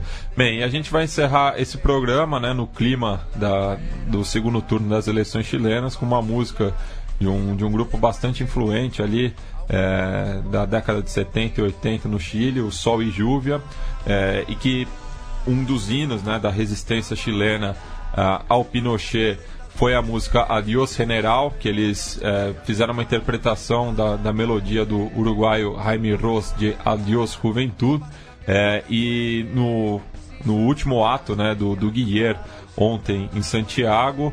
É, 40 mil pessoas estiveram lá, junto com Pepe Mujica é, e também outros dois grandes grupos do, do cancioneiro chileno, o Iapo e o Inti Limani, enquanto que o Pineiro não conseguiu lotar um teatro é, na, na, capital chilena. Então a gente encerra aí com Adiós General, é, que enterre de vez o pinochetismo é, no Chile. E o Filipão até foi sondado na seleção chilena. Seria curioso, né? Porque Pinochet. a gente podia ter o pinochetismo voltando a, a La Moneda e a Juan Pinto Duran. Felizmente não concretaram o, o, a, a, ida do, do Luiz Felipe Scolari é, para dirigir La Roja. Hasta!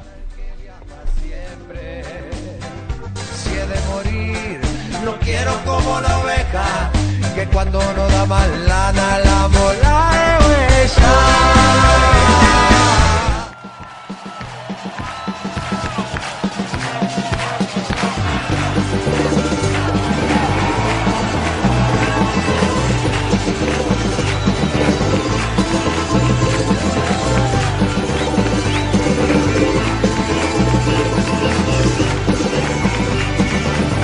Yo puedo creer una cosa que veo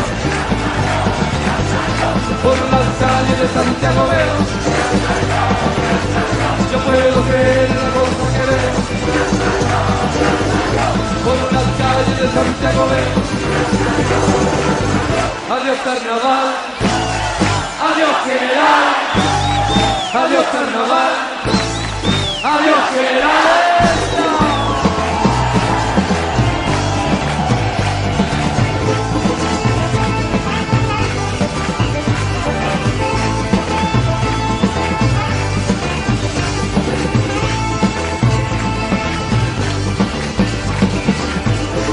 Que cantar, hay que cantar de las Filipinas, Chile y Panamá, de las Filipinas, Chile y Panamá.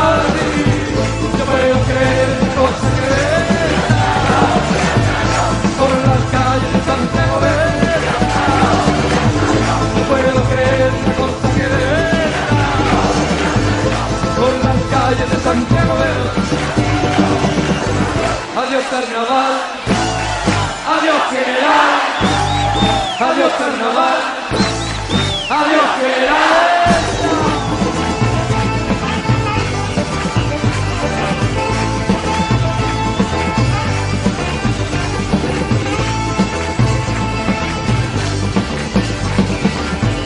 Llegará la libertad, la libertad, la libertad, llegará la libertad,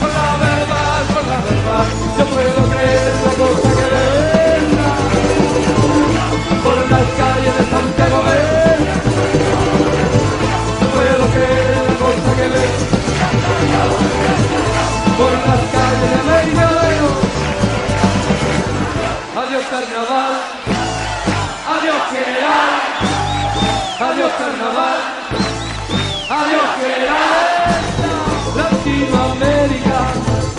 está empezando a florecer.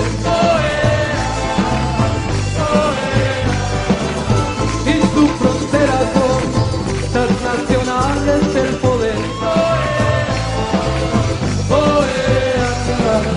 Y el tiempo pasa y organizarse es un placer. Latinoamérica es un potente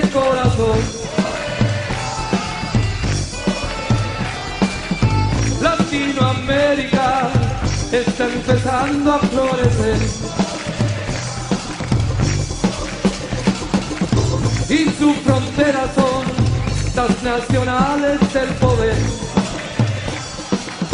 Oh, oh, oh, oh, oh, oh.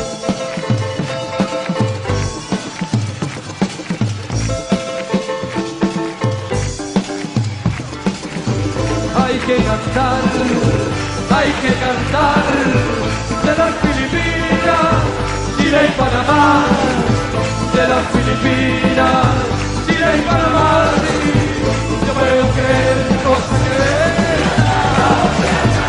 por las calles de Santiago ver, no puedo creer cosa que por las calles de Santiago ver. Adiós carnaval, adiós general, adiós carnaval, adiós general.